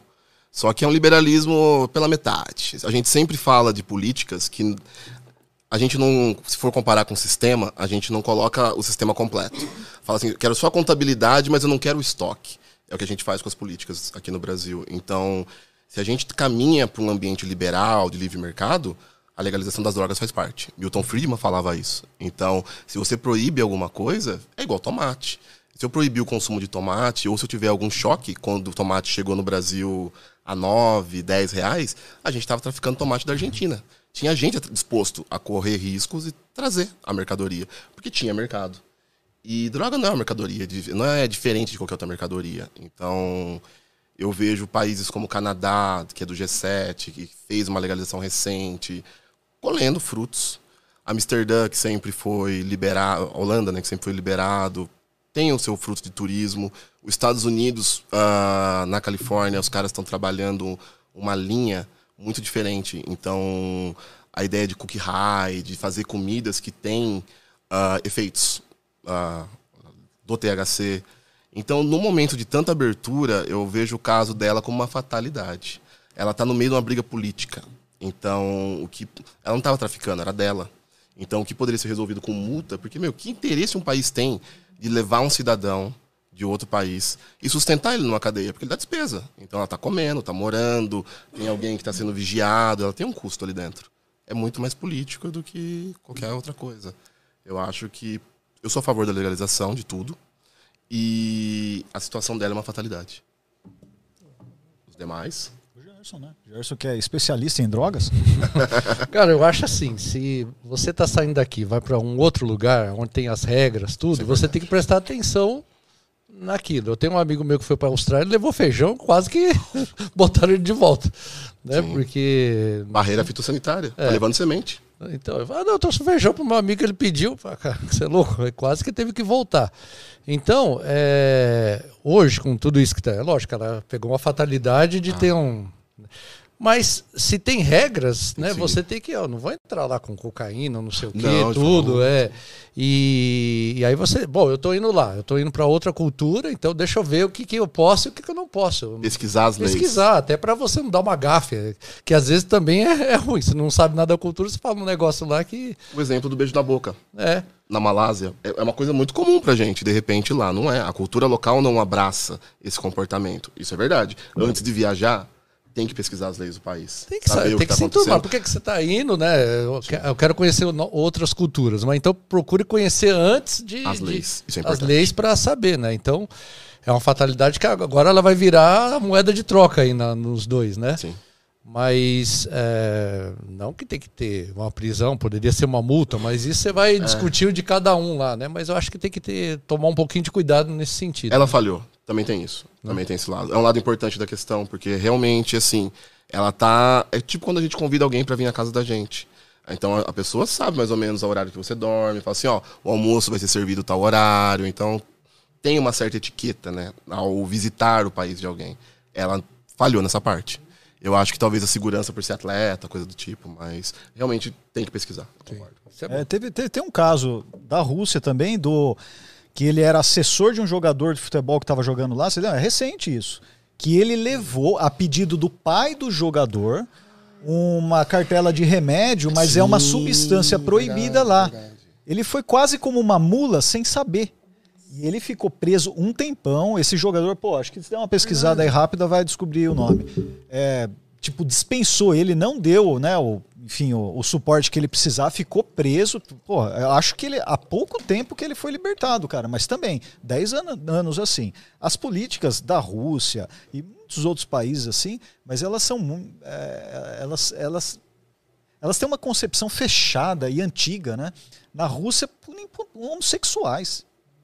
2022. É incrível, Então, né? A gente é. pensar que isso possa estar. Pois é, mas é, a- é a lei do país. E de fato, eu também vou nessa linha, viu, cara? Assim, que realmente você tem que olhar a lei do país e tentar não, não infringir essa lei. Porque ali você tá. Você tá, ah, você tá. É você e de repente, se tiver um problema, ou a embaixada brasileira se estiver aberta, né? É, porque senão, senão Que- quem você pode cair no. Igual o Sylvester Stallone quando fez o filme, que ele falou: Poxa, eu fiz no Brasil, porque aqui você pode fazer o que quiser, você pode explodir qualquer coisa, explodir o mundo que todo mundo bate mal pra você, né? Pior. Aí falou: Fala, não, ninguém quer essa bandeira no país, né? Tipo, as pessoas querem que seja um lugar de ordem. E realmente o visitante, eh, quem muda a cultura do país é quem vive nele. É, exatamente. É quem tá ali no dia a dia, quem tá sentindo aquilo. O visitante é o visitante. A gente veio, a gente vai para olhar o país como ele é, para viver um pouco, sentir as coisas. Então, realmente, a pesquisa anterior é importante. Eu fiz todo o dever de casa antes também de entrar em Singapura, por exemplo. Então, ah, nada que chicletes. Eu tenho o hábito de mascar muito chicletes. Eu não levei chicletes para Singapura.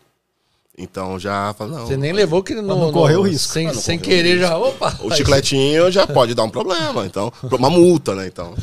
Já vai pagar o negócio. É, Então, exatamente. por isso que tem que pesquisar se você vai lá, né? Ninguém tá te chamando pra ir lá. E, e aí você tem que pesquisar e entrar na, na regra Na do regra, cara. Vai fazer o quê? Sem dúvida. Agora, essa, nessa linha de temática das drogas, você foi pra Holanda e a Holanda é liberado. O que, que você. O que, que você viu? O que, que você achou na Holanda? Você foi pra Amsterdã ou outro? Fui pra Amsterdã, fiquei 10 dias em Amsterdã, gostei demais do lugar. O lugar é sensacional, sensacional. Eu gosto de lá. Ah, fiz planos de voltar, mas ainda não deu certo. Eu tive em Amsterdã em 2013, na época. E foi uma experiência boa. Não sei se o pessoal. É, eu fui pro, pra Copa do Mundo da Maconha. Existe uma Copa do Mundo da Maconha. E eu fui juiz. Juiz da Copa do Mundo da Maconha? Literalmente, amigo. Conta aí, cara. Como foi O isso? que, que é? Você dá um cartão vermelho quando o cara é, cai antes do tempo? Os caras estão lá fumando. Assim, "Ah, falta! Você caiu antes do tempo.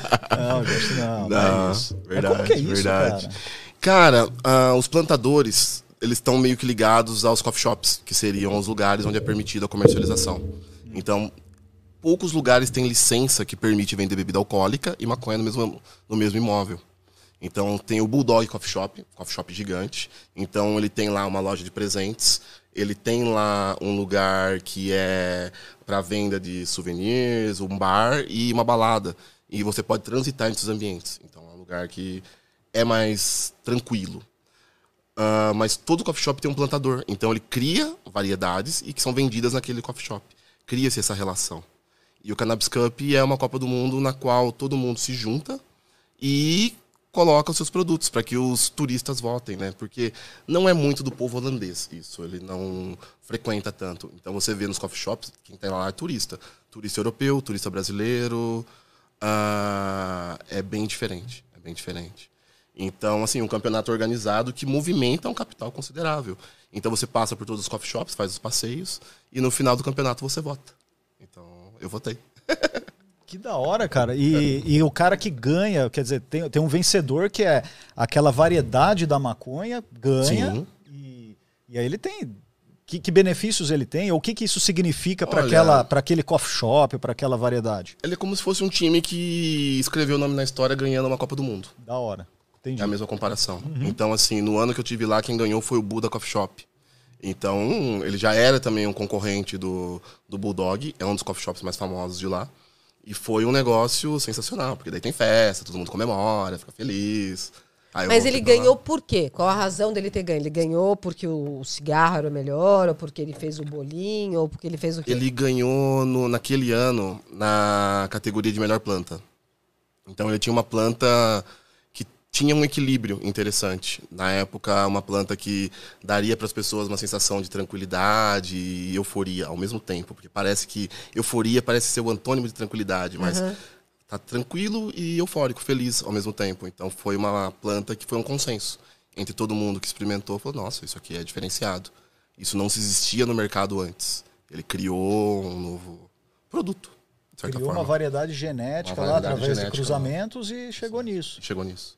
Pô, que legal. Então, Você- ciência, Você tinha assim. votado nele para ganhar também? Tinha votado tinha- nele. É? Tinha votado nele. Então foi, Foi quase unânime o negócio. Todo Unânime, mundo gostou. Todo na mundo época. gostou na época. E assim, a gente tá falando de um nível de agricultura, assim, de, na parte genética, como se fosse hoje uma plantação de milho ou de algodão, porque você quer ser características da planta e você pode selecionar isso geneticamente através de cruzamentos e cruzamentos sucessivos, refinando a- uma forma que fique a planta ideal. Então, isso ele conseguiu criar. Exaltando qualidades que ele queira exaltar e tirando aquelas que ele Defeitos queira... que ele quer inibir. Ah, poxa, que, que interessante. Foi uma das cara. viagens. E uma Essa coisa que foi foi uma muito viagem interessante, mesmo, porque assim, pra mim, eu comecei a viajar com a família, visitando familiares. Eu aprendi a viajar com a minha mãe. Ah, Então, ah, pô, leve pouca bagagem, porque a gente vai ter que carregar. Então a gente ia muito de trem, muito de ônibus, coisas do tipo. E então tinha que ser bagagem leve. E eu carreguei isso pra vida. E eu acho que faz todo sentido. Fui pra Paraguai, gostei. Aí depois fui pra Argentina, gostei mais ainda. Tava naquela região de Foz do Iguaçu. A partir dali eu já fui pra Holanda. E já tirei visto americano. E aí eu já fui pra Holanda, depois da próxima viagem já fui a trabalho para Estados Unidos. E eu comecei a, sabe, gostar mais de ficar pra fora. Daí eu cheguei aí pra Cuba, Panamá, Jamaica. E você começa cada hora transformar aquilo num, no seu jeito de viver mesmo, porque sabe aquela quando você consegue perceber a sensação que você quer sentir? Tipo, chegar num lugar que você gosta, ele traz essa sensação. Tipo, quando você chega na casa da mãe, ou quando você chega numa roda de amigos, num bar de amigos, sempre tem aquela coisa de tipo, tô revendo fulano, que legal, estamos aqui juntos. Então, eu comecei a sentir isso nas entradas do país, mesmo às vezes estando sozinho. Então, sabe quando você percebe que aquela a sensação que você gosta de sentir é aquela? Tipo, que tipo de aventura eu vou viver nesse lugar? Como vai ser a minha experiência nesse lugar? Aí eu me viciei nisso. Cara, E isso... me diz, tem um lugar, desculpa. Não, vai lá, vai lá. Ah, tem algum lugar que você imagina? Porque assim, eu, eu fui. Conforme eu fui viajando, né, o- o meu trabalho tinha a ver com viagens. Eu passei muito tempo viajando. E, a, e aí sempre tinha um lugar né, eh, que, que eu ia e eu ficava pensando, bom, mas eu quero ir para o próximo. Nem, nem sempre calhava de ser o mesmo. E às vezes eu re- me reconhecia né? ah, eu me reconheci. Teve lugares que eu, inexplicavelmente, me senti muito em casa. Uhum. E teve lugares que, inexplicavelmente, eh, eu não me senti. Te entendo. Assim, o cheiro eh, era um cheiro que, que me incomodava. E, e falavam assim, não, é porque era limpo ou porque era sujo. Não, não tinha nada a ver. Acho que tinha coentro, por isso. É, olha, podia ter ser, Daniel. Você sabe que é muito engraçado. Porque às vezes as pessoas falam assim, por exemplo, a Índia, que é um lugar que as pessoas é, questionam, eu me senti super em casa. Super em casa. Nos lugares mais estranhos, eu fiquei, fui duas vezes para a Índia. E é um lugar que eu ainda quero voltar um dia. E eu me senti super em casa. Então não é, não é dizer sobre o cheiro. Ah, teve lugares. é, Ali é curry, né? É Ali é curry. teve lugares na China que eu não me senti tão em casa. Uau. E a, a Tailândia eu me senti bem. Sim. Então, assim, dependendo. é, na África teve lugares que eu me senti bem, teve lugares que eu me senti insegura.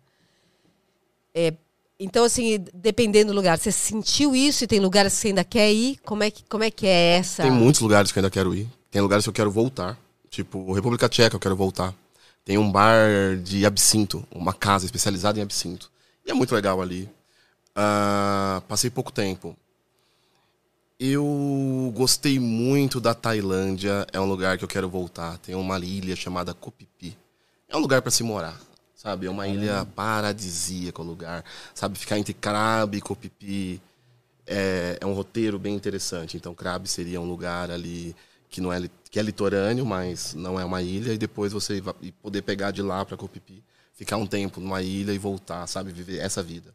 A internet da Tailândia é absurdo de bom. A melhor internet que eu já... Sério? Sério, cara. Putz, cara, você pega assim coisa de, sei lá, 10 reais, você pega um chipzinho que vai ter 300 GB de internet. E, meu, internet ilimitada. Você faz o que quiser ali numa velocidade, numa latência que, meu, a internet não cai. Que da hora. Não cai, não cai. É um negócio assim. Sabe uma coisa que me deixou lá? Era, era uma malandragem que eu não conhecia. Ah, É, é a única coisa na Tailândia que me incomodou um pouco. Uhum. É assim, sabe aquela coisa, porque tem também os flanelinhas É. de barco, e a, e a gente chegava com os barcos ou com os tuk-tuks e eles tomavam conta, E eu não conseguia entender a malandragem. Mas era mesmo sorriso malandro nosso. E eles faziam assim. "Iri, iri". Eu sabia que eles estavam me enganando, entendeu? Mas eu não conseguia entender. Eu não sabia o qual inglês. era o problema. Eu sabia qual era a malandragem. E aí eles vinham, davam a volta assim nos lugares. Eu sabia que tinha alguma coisa errada aqui, tinha alguma coisa que não estava certa ali. Mas eu sabia que. Eu, eu, eu me reconhecia como brasileira. Nossa, olha né? como os nossos turistas se sentem. né? É, ele tava me enganando, mas eu não sabia o que era. Exatamente isso, porque é aquela risadinha que você fala assim, eu tô perdendo o que aonde? É, e você vira é, em volta, é. vira em volta e realmente tem alguma coisa acontecendo. Eu não consegui descobrir. E também uma risadinha depois que a gente passa. Sabe? Você passa e.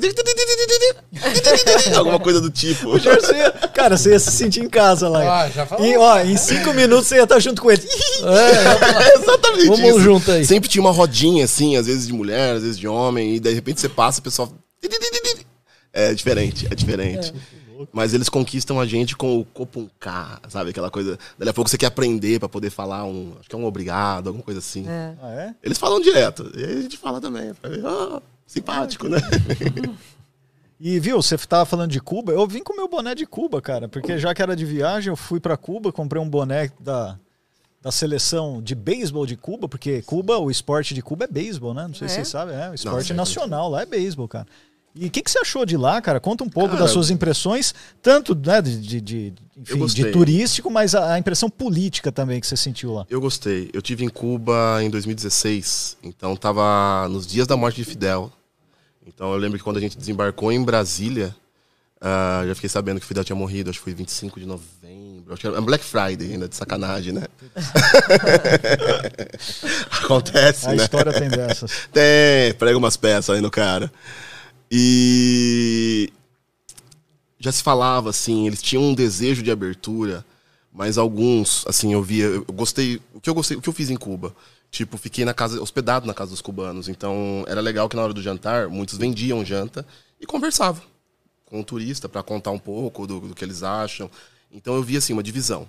O pessoal mais velho que conhecia a situação antes do, da revolução, eles gostavam da revolução. E falavam, não, legal, a gente está comendo em função disso, a gente tem acesso a coisas legais em função disso.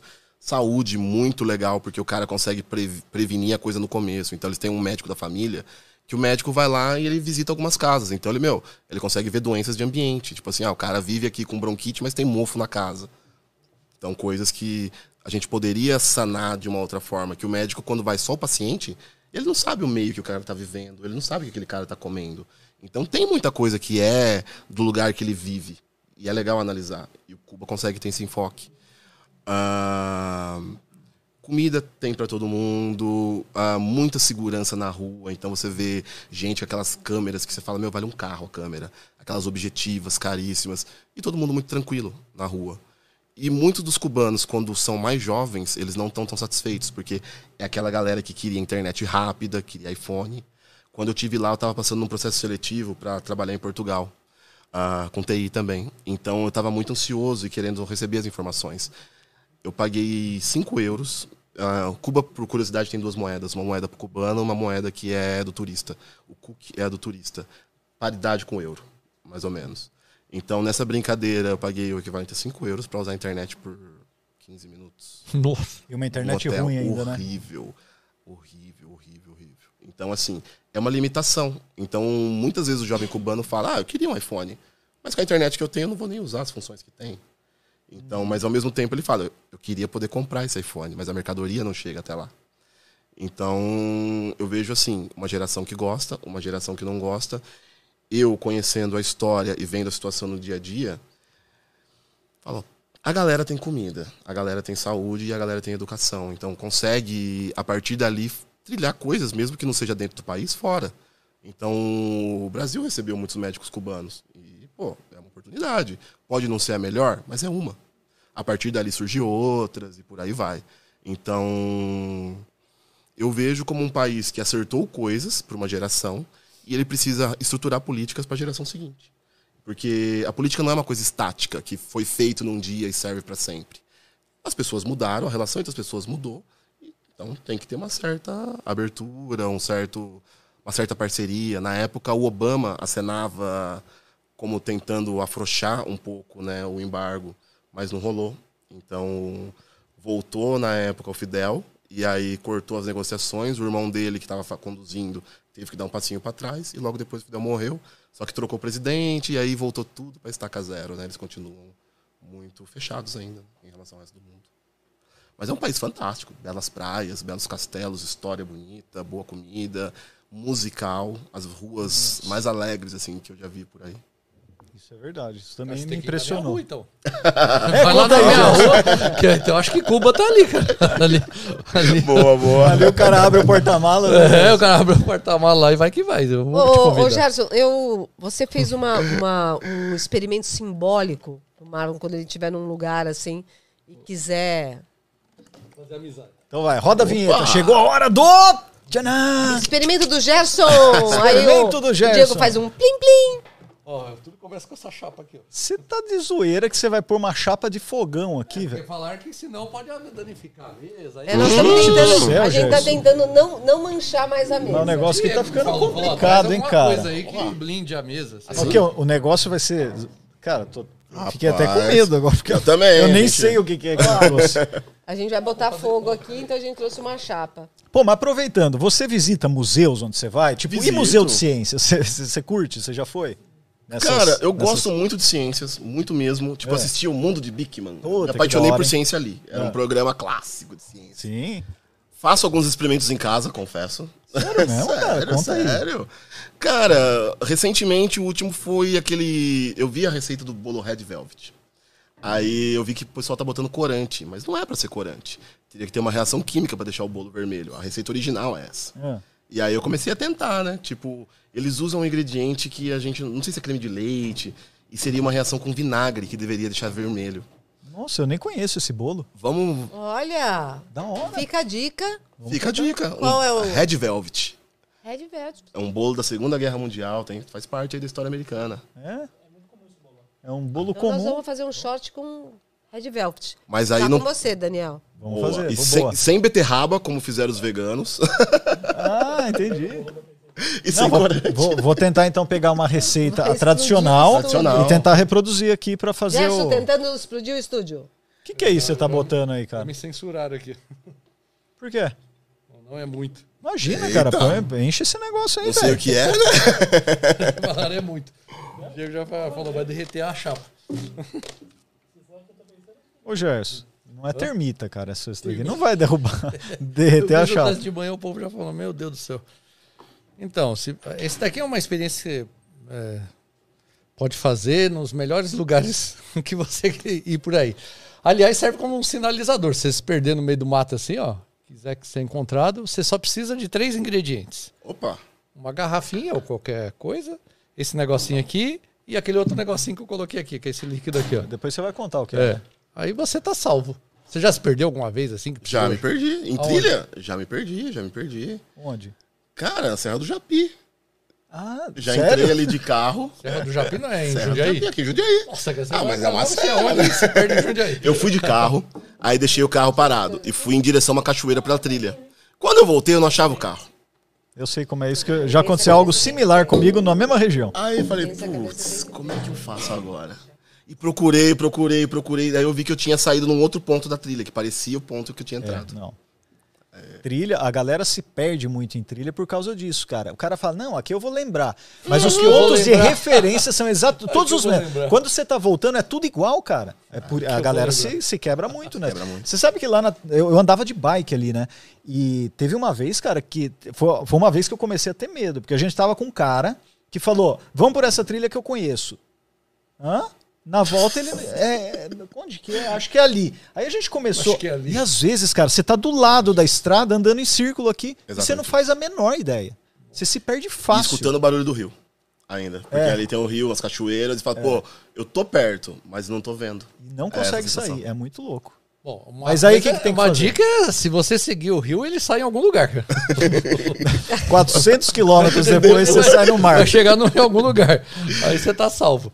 Ué, mas é- é- é- esse lugar é muito grande que, tipo, você fala, não, eu vou fazer o seguinte, vou seguir a rique reto que, que chega em algum lugar. Olha, é grande. é, É, grande. Isso é muito grande. A Serra do Japi, ô louco, velho. A, a Serra do Japi embarca três ou quatro municípios. Você sabia que, ó, ma- 50%, aproximadamente 50% da área geográfica de Jundiaí é serra. Nossa. Que é um patrimônio. Como que é? Reserva da biosfera lá.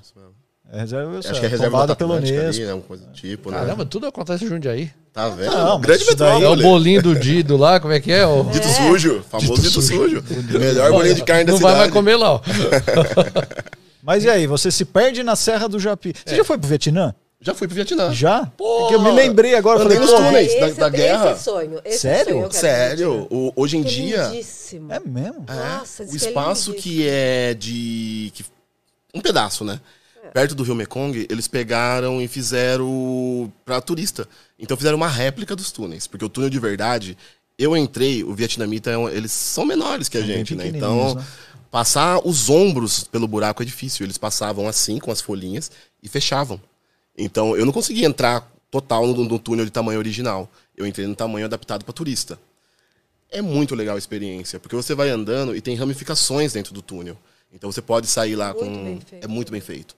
É uma estrutura que já vinha de antes da guerra, da guerra com os franceses. Os franceses falaram pros americanos, ó, não é bom negócio, porque os caras ficam intocados no túnel e vão lutar a guerra ali de dentro. Estão morando na guerra. E o americano tá se deslocando, vão sair do sul pro norte, dominar território. E o vietnamita saía, olhava, americano, tal, descia. Não, não sabia nem de onde vinha o tiro. Exatamente isso. Nossa, tudo emboscada, né? cara? Levaram mais de bastante. 3 mil cachorros. Tem bastante. Como que é? Levaram mais de Tem. 3 mil cachorros. Os americanos suficiente. levaram cachorro Pra pra... tentar localizar os caras do túnel. Putz, não sabia disso não. Ah, isso aqui vai, sei lá. Eles comeram. Sério, Pois. cara. Comer os cachorros. Então vamos lá, vamos, aí Fala você Gerson. pega uma, O cara tá no Vietnã uma porção. e tem um... Vietnã. Aí você pega um pouquinho desse negócio aqui e joga aqui dentro. Ele ó. leva isso na mochila dele. Uau. grila, velho. Eu até assustei aqui, caraca. Que tiro foi esse? Ó a garrafa. Vai virar uma garrafa de pitulinha. Por que, que a garrafa, por que, que a garrafa diminui, Gerson? Aqui, ó, põe a mão aqui pra ver se o que, que você sente aí. Pode ir, assim. É, liberou calor, Ó, olha aqui, ó. liberação de gás. E aí, ó, era, era gorducha, ó, tá diminuindo. Vamos colocar mais um pouquinho pra ver se. Ainda Gostei. tinha um pouco, mas... E esse, e esse gás que tá saindo, Gerson? Será que É muito pode- tóxico? Você quer dar uma, uma baforita? ou não? Melhor não. Nossa, como é que tá aqui? Vixe, o negócio tá derretendo. Olha lá, ó. Nossa, mano. Ó, aqui- tá grudando na. Na Olha garrafa. como que ela já. Não, pega esse um pouquinho só, só pra você E- sentir. Esse pozinho aí, pra, pra fazer sinalizador, ele tem. Passa na lei dos países aí de fronteira, né? É isso, Gerson. A gente quer saber não, sobre isso. Mas talvez tá você levar quentão, um- hein? como se fosse um chá, acho que não pega nada. Aí eu. Aham. Aí tem um cachorro lá, né, cara? Você sabe que eu, eu, lógico, obviamente eu não levo nada de errado, mas eu tive em lugares que no aeroporto tem cachorro e eu falava, caraca, mano, e se esse, se esse cachorrinho vier me... Sei lá, por qualquer motivo ele vem atrás dos seus guardas assim, ah, tá cheirando muito você, vem aqui na salinha. cá, né?" amiguinho. Ó, se chega a dar um cagaço, cara, essa hora. Então, ó, esse aqui você vai precisar de certos ingredientes pra você. Mas você gostou do, do da fumacinha que faz, tudo? Você vai precisar. Você devia dizer não. Achei É, bem é sem graça. Achei Não. bem Não, Tá mas eu- eu esperava que fosse colorida, Ah, por é. causa do Ah, você sinalizador. colorida ainda, por eu favor. esperava né? colorida. Ah, tá bom. Eu vou ter que comprar aquele aqui suquinho e colocar aqui. Mas diminuiu bastante aqui a, Sim. a garrafa. Caiu em E ela tá quente até agora. Aqui, caiu o quê? Acho que é caspa. E ela tá quente até Tá agora. quente, tá muito quente. Então, o que que você vai precisar? Da garrafa, claro, né? Que você precisa levar uma garrafinha. Ó, eu virei o Homem-Aranha que tá... Grudou. grudou aqui, ó. E também, é, esse líquido que eu coloquei aqui, ó, é o famoso peróxido de hidrogênio. Olha isso aqui, ó, que bonitinho. Se é encontra 200 volumes. Rapaz. O que você usa tem quantos volumes? Você compra lá na, na, na Eu? Drogasil. É água 20, oxigenada. 30 no máximo. Água oxigenada. Ah, Meu, legal. 20, 30 no máximo. 20, esse aqui é 200, né? Se você passar aqui, você vira o Cid Moreira. e aí, a gente coloca esse dióxido de manganês puro, MnO2, né? E ele é porque se você colocar essa água oxigenada aqui, naturalmente ela vai perdendo o oxigênio, né? Só que é muito lentamente. E aí isso aqui serve como um catalisador, ele libera de uma vez assim. Ah, então o que saiu aqui é oxigênio. Oxigênio. Legal. Então a sala tá mais saudável agora. Ah, agora, então não faz mal nenhum e ainda, só que tem um, ela libera muito calor, né? Exotérmica, então tá bem quentinha. Por isso que a, a garrafa até diminuiu.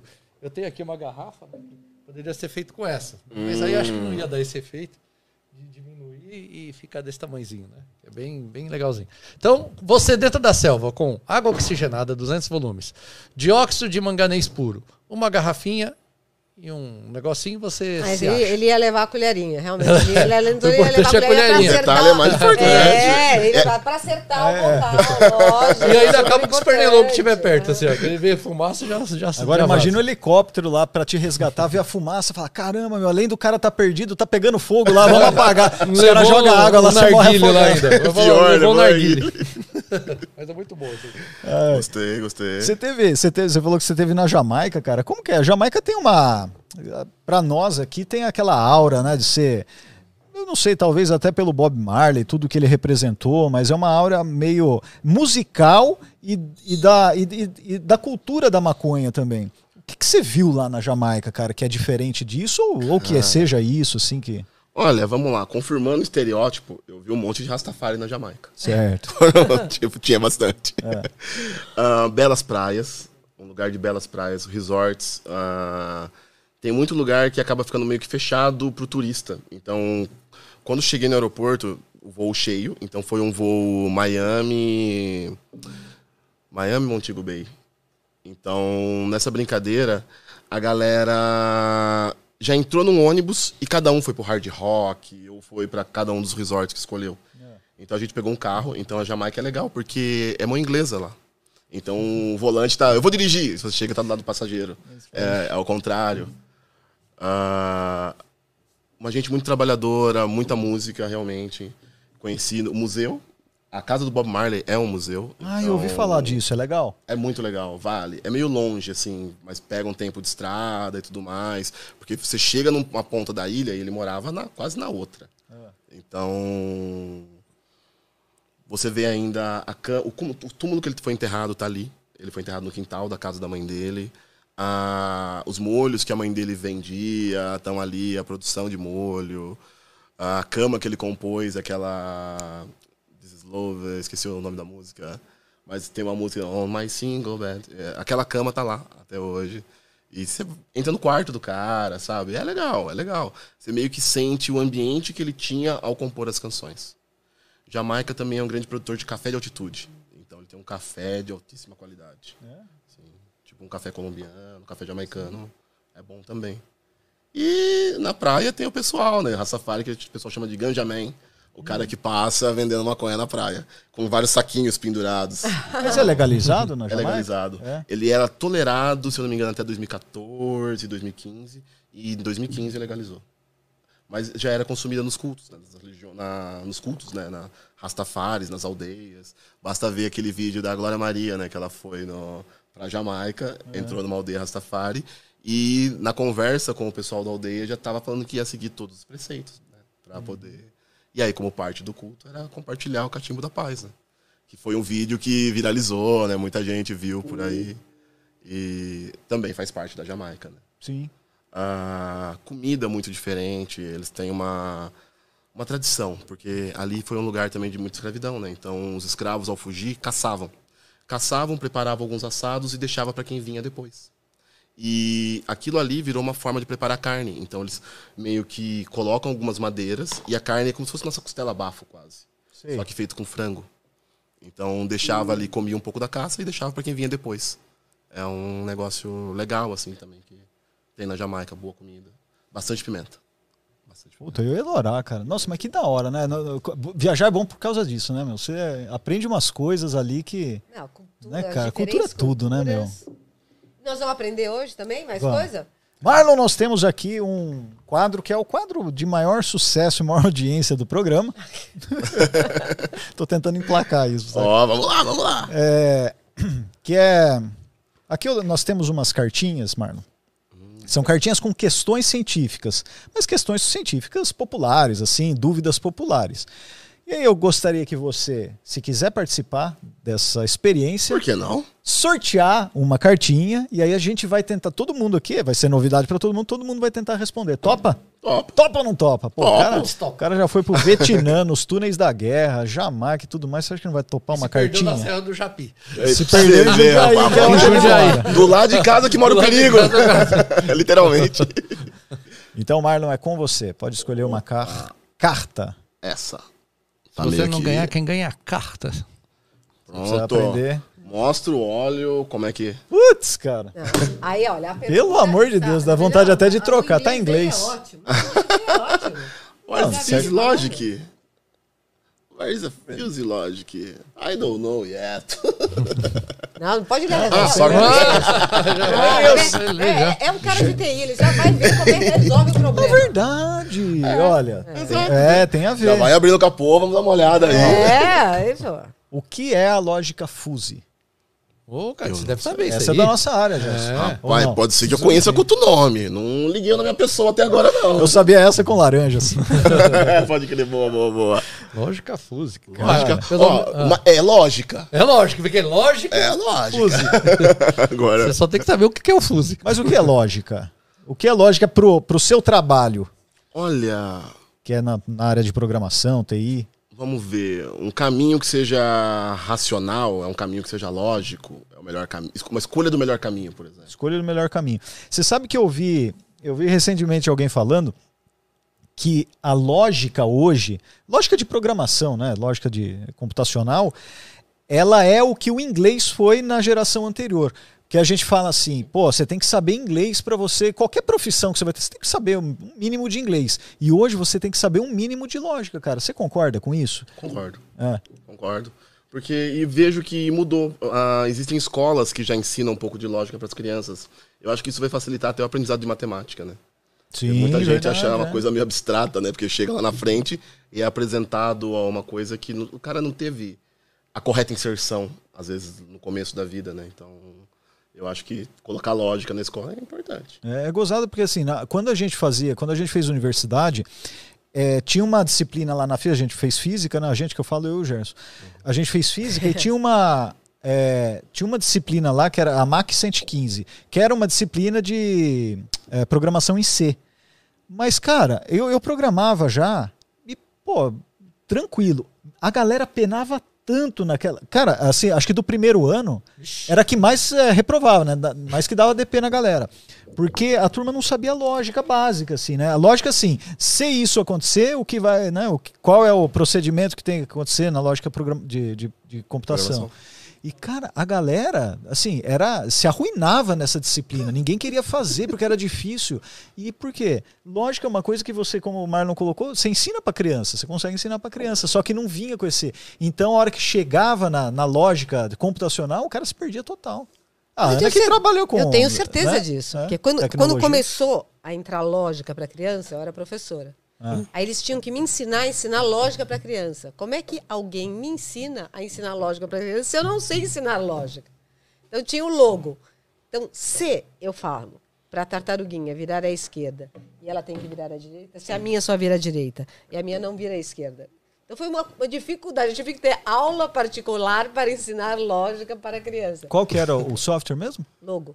Logo. Co- Conta aí dele que é. Ele tem ainda, né? É, é, ele é, é uma tartaruguinha e aí você vai fazendo exatamente. Se você dar dois passos, então você tem lá a programação para que ele vá andando e fazendo o percurso e ele vai construindo conforme a programação. Hoje tem o Scratch, que é outro do MIT. E, a, então você tem uma, uma, uma maneira de ensinar a programação na prática que tem a ver com a lógica.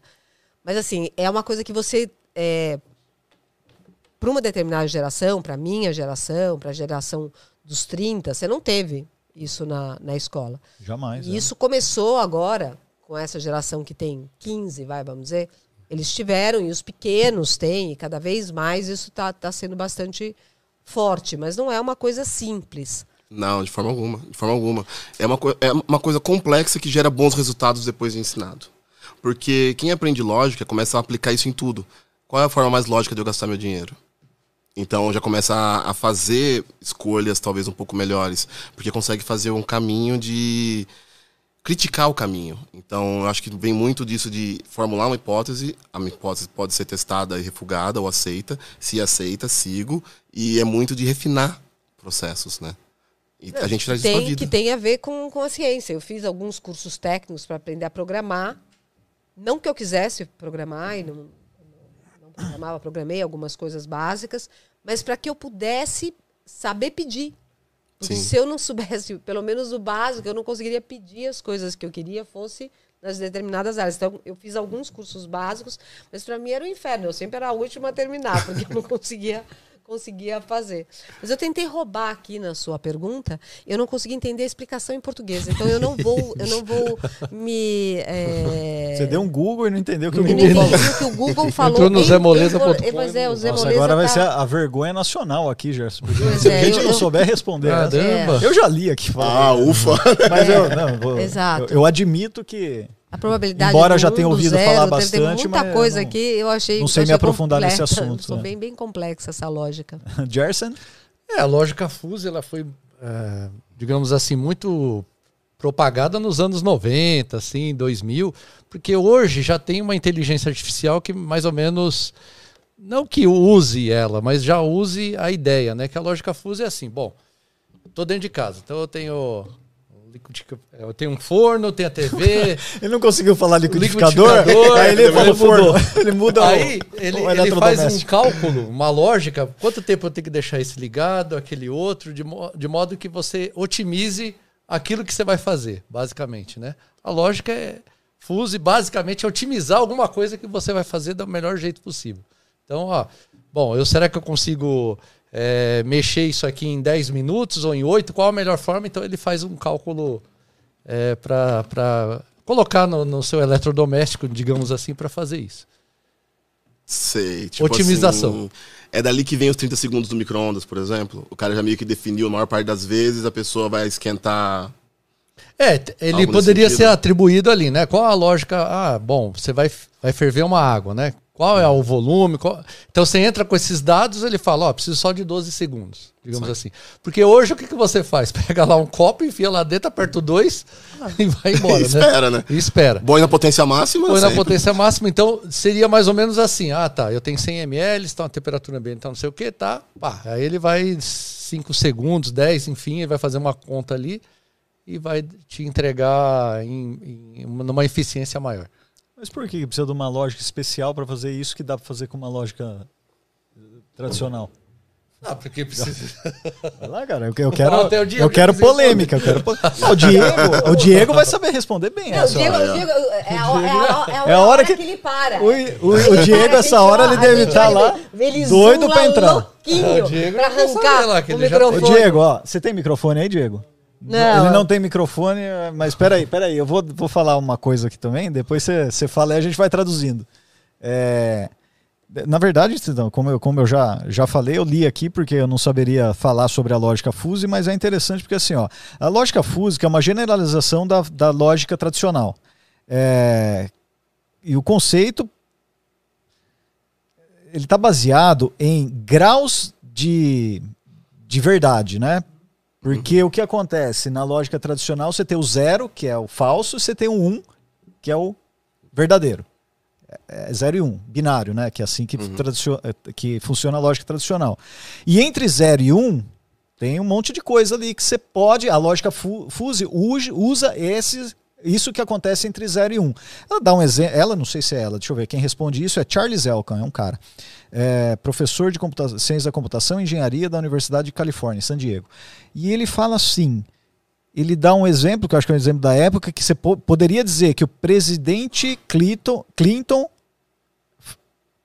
escreveu foi, não sei porquê. O presidente Clinton é alto, com um grau de, ver- de verdade de 0,9. Ou seja, aí você dá uma espécie de leitura do quão alto ele é. Porque você não fez alto 1, baixo 0. Entre o alto e o baixo tem alguma coisa ali que a lógica fuse consegue, diferente da tradicional, consegue, consegue alcançar.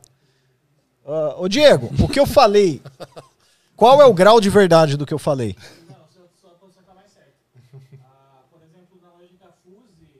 As pessoas não estão te ouvindo. Que tal você vir aqui falar no microfone? Topa? Ah. Que aliás, o Diego, o Diego aqui, que é o nosso diretor, ele também, Fica mais fácil de você entender. ele também manja muito disso. Ah, Puxa, olha. puxa, puxa o microfone dele, puxa ele. Vamos, vamos ver se dá pra ver. Depois, depois a gente. Quem, quem tá ali? Eu coloco Ah, lá pra eles. Tá, eles põem pra ele. Basicamente assim, por exemplo, se eu for falar em lógica tipo clássica, eu tenho 0 e 1, um, acabou. É, é verdade ou não é? Você entendeu? Na lógica Fuse eu tenho de 0 a 1. Um, então eu tenho várias coisas no meio. Eu não conseguiria na lógica normal classificar, por exemplo, a temperatura. Tá quente ou tá frio? Ah, tá. Por exemplo, eu consigo estar morno. Na lógica Fuse eu já teria o meio termo. Você entendeu? Foi exatamente o que você falou. Você associou um grau à temperatura. É, Dá um número. exato. Ah, eu tenho um desenho que vai representar bem isso, porque a gente usa esse fator integral. Né? Porque a integral ele, ele pega, no caso de 0 em 1, um, ele pega tudo que tem de 0 em 1 um para fazer um cálculo assim, né? Que ele, digamos que é, é discreto. Que eu até postei que você perguntou, não entendi esse do Mario Bros. Você vê que eu tô sempre no não entendi, né? Você já, já reparou? Eu tô eu sou E, sempre ó, aquela que fala é bem, "Ah, não é bem entendi." representativo, que eu vou mostrar para você ter uma ideia aqui. Primeiro, primeiro o Gerson humilha as pessoas que estão aqui na mesa É. e depois ele vai pôr na, na tela para humilhar os É, ouvintes. pra, pra ver, acho que eu coloquei no Stories, que aí muita gente falou, "Eu não entendi o que você colocou. Deixa eu ver se. Ah, aqui, ó. Ah, ele tá aqui. Mas como Então, você- olha só. Ah, mas você tem que Ah, mandar. sim. É, você tem que mandar lá pro. Manda, manda Não, no ele, zap. tá, ele tá colocando na, na câmera 2. Ah, Ó, tá. Então, Você- dá pra ver? aí, Diego? Ah, então. Então, uma somatória simples que você conhece, ele vai somar, mas tá vendo que ficou meio pixado? Porque ele não pegou todos os pontos, né? Aí uma integral que a gente, que a gente chama aqui, ele, ele, você viu que o desenho ficou perfeito. Isso. E quando você coloca duas integrais, quer dizer, você vai calcular um volume, aí ele virou 3D aqui, ó, tá vendo? Perfeito, perfeito. Ainda gostei da ideia. Então é você, você daqui a aqui eu posso falar, daqui, ó, é isso, lógica clássica, né? 0 e 1, um, lógica clássica, lógica, lógica fuse tem ali um degradê, né? Que é um gradiente. Muito bom. Então entre 0 e 1 um, tem muita coisa que dá pra abordar. Pô, legal. A gente velho, poderia cara, falar gostei. que a lógica fusa é onde nasce o cinza, né? Pode ser, pode Tá crer. ali. Nessa lógica é isso mesmo. Que tem aquele, aquele símbolo, lá, acho que é do Yang, aquele que tem uma voltinha que é o Sim, o Yin e o Yang. Isso, que Pô, aí também, lá, o Bohr, ele se baseou naquilo para dar um, um pulo para a mecânica quântica, né? Que você tem noite e dia. E, uma- e o que acontece aí no meio de tudo isso? Também né? tem dia na noite e tem, tem noite E aí, dia. é, é, e aí você vai para um, um campo que você tem infinitos pontos ali para formar o que você quer fazer, né? Legal, gostei, gostei, gostei. Pensa a cabeça aí já vai mais é... pro filosófico, né? que isso acontece. Pensa a cabeça também é cultura, cara. Tá achando que... Marlon, estamos chegando ao final do nosso podcast, então gostaria de agradecer imensamente a sua presença aqui hoje. Nos presenteou com histórias incríveis aí das viagens e também com o conhecimento que você traz, né? Porque você não é um viajante profissional, acho que você é um profissional viajante, não sei se dá pra falar assim. Diria que É, né? se aplica bem. Bem aplicado o termo. Um profissional viajante. Pô, de qualquer forma, muito obrigado, cara. Foi bem legal. Cara, e você tem o, o perfil que é Rolê do Rasta. Conta aí pra turma aí, como que é? Então, eu tenho o perfil que é o Rolê do Rasta, que é o perfil onde eu coloco um pouco das viagens, adiciono mais as a galera que eu conheço viajando. E tem o Marlon Custódio, que é meu nome, sobrenome. Marlon Custódio 9. O 9 não faz parte do nome, mas é onde tá a família, os amigos mais próximos, né? Então eu atualizo mais as histórias de viagem em um e mais a minha vida pessoal aí no outro, né? Vou meio que dividindo um pouquinho. Muito bem, aí você conta lá onde, onde você tá e fazendo o quê? Normalmente ele tá um pouquinho pra trás. Eu, eu conto onde eu fui e o que eu fiz. Ah, entendi. tá, você normalmente- espera pra postar depois e, e organizar tudo. Organizar, de- organizar, receber fotos do pessoal que teve junto. Então sempre tá um pouquinho atrasado. Muito legal, mas enfim, é informação muito legal. Ana Halsten. Malu, obrigada pelas histórias, pela simpatia, pela boa energia. E agora a gente vai acompanhar as suas viagens. Acompanhe a gente aqui também. Sem dúvida, eu gostei demais. Eu já gostava antes. E agora, conhecendo de dentro, conhecendo as pessoas que fazem parte disso tudo, ficou muito melhor. Ah, eu espero que sim. E você aí que está vendo a gente, vai lá ver os cortes do Ciência em Show. Se inscreve nos cortes do Ciência em Show. Se inscreve no Pensa Cabeça, que tá lá, né, no- aqui nesse Ciência em Show oficial. Se inscreve aí, acompanha. Acompanha o Marlon, que ele já deu aí. Dá o joinha pra ele. É, que ele vai aí ó, aparecer pra gente acompanhar, ver as viagens, aprender muito. E nós vamos estar aqui toda a sexta-feira, sempre noticiando você no nosso Instagram, Instagram do Ciência em Show. Qual é a sua mensagem? É, tem uma, tem uma mensagem. Sempre a gente Sim. deixa uma mensagem, principalmente Profunda. pro pessoal que vai prestar, fazer Enem ou prestar um vestibular, né? Mas é uma mensagem que ajuda você no dia a dia. Porque eu acho que, assim, Você vai viajar ou vai fazer as coisas, tem que ir meio devagar, não tem? Tem. Então por isso que tem esse negocinho que vai aparecer agora, quer ver? O que, que é? Que tem que ir devagar, Gerson? Como assim? Não Rapaz. entendi nada. O Gerson fala que a gente deixa uma mensagem, a mensagem é sua, cara. Nada de gente, é a gente. A gente é muita gente, Vamos né? o que Não vai sei qual é a aparecer aí? mensagem, né? Que mensagem é essa, cara? Ó, não sei se o pessoal já tá, já tá vendo ou não. Ah, já estão vendo. Aqui assim, ó.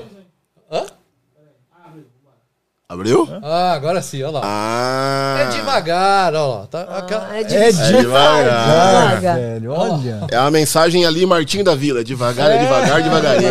devagarinho, né? Porque quando você cai, quando cair uma questão de empuxo na sua prova, né? Você vai usar essa formulinha lá. Empuxo é igual a densidade do líquido vezes a gravidade vezes o volume deslocado. Boa. Caraca, eu olhei e falei, o que, que o campo elétrico tá fazendo aí? Que é ir, né? Mas não, não é campo elétrico, então. É, É de empuxo. Empuxo, Empuxo. empuxo. né? Tá presente. Quando você vai viajar lá no avião, tem um empuxo. Né? Poxa, então é, foi essa equação que o Arquimedes sentiu quando ele. Naquela clássica história que ele entrou na banheira Saiu e saiu gritando Eureka. Eureka, é esse daí. né? É, então, quando ele tá lá naquela ilha maravilhosa, ele deve sair Calculando empuxo. isso, gritando eureka. Eu acho que é mais gritando eureka que você deve. Ah, deve referência é Marlon sair. Na, na pipi lá. Marlon sair gritando pelado na Malásia, ele é preso, nunca mais volta pro Brasil, é, filho. não, vou dizer uma coisa. Aí você falou, Imagina, tá testando mano. aqui uma fórmula. Eu descobri o empuxo, né? É, cara, você vai ser puxado vai, pra vai- cadeia. vai descobrir aqui na cadeia, né? Muito bom. Cara, brigadão então. E, gente, sexta-feira estamos de volta? Sexta-feira. Volta. Muito bem, até a próxima aí. Acompanhem também todos os agregadores de podcast aí, que tamo junto. Tchau. Pensa cabeça! Pensa cabeça! Pensa cabeça.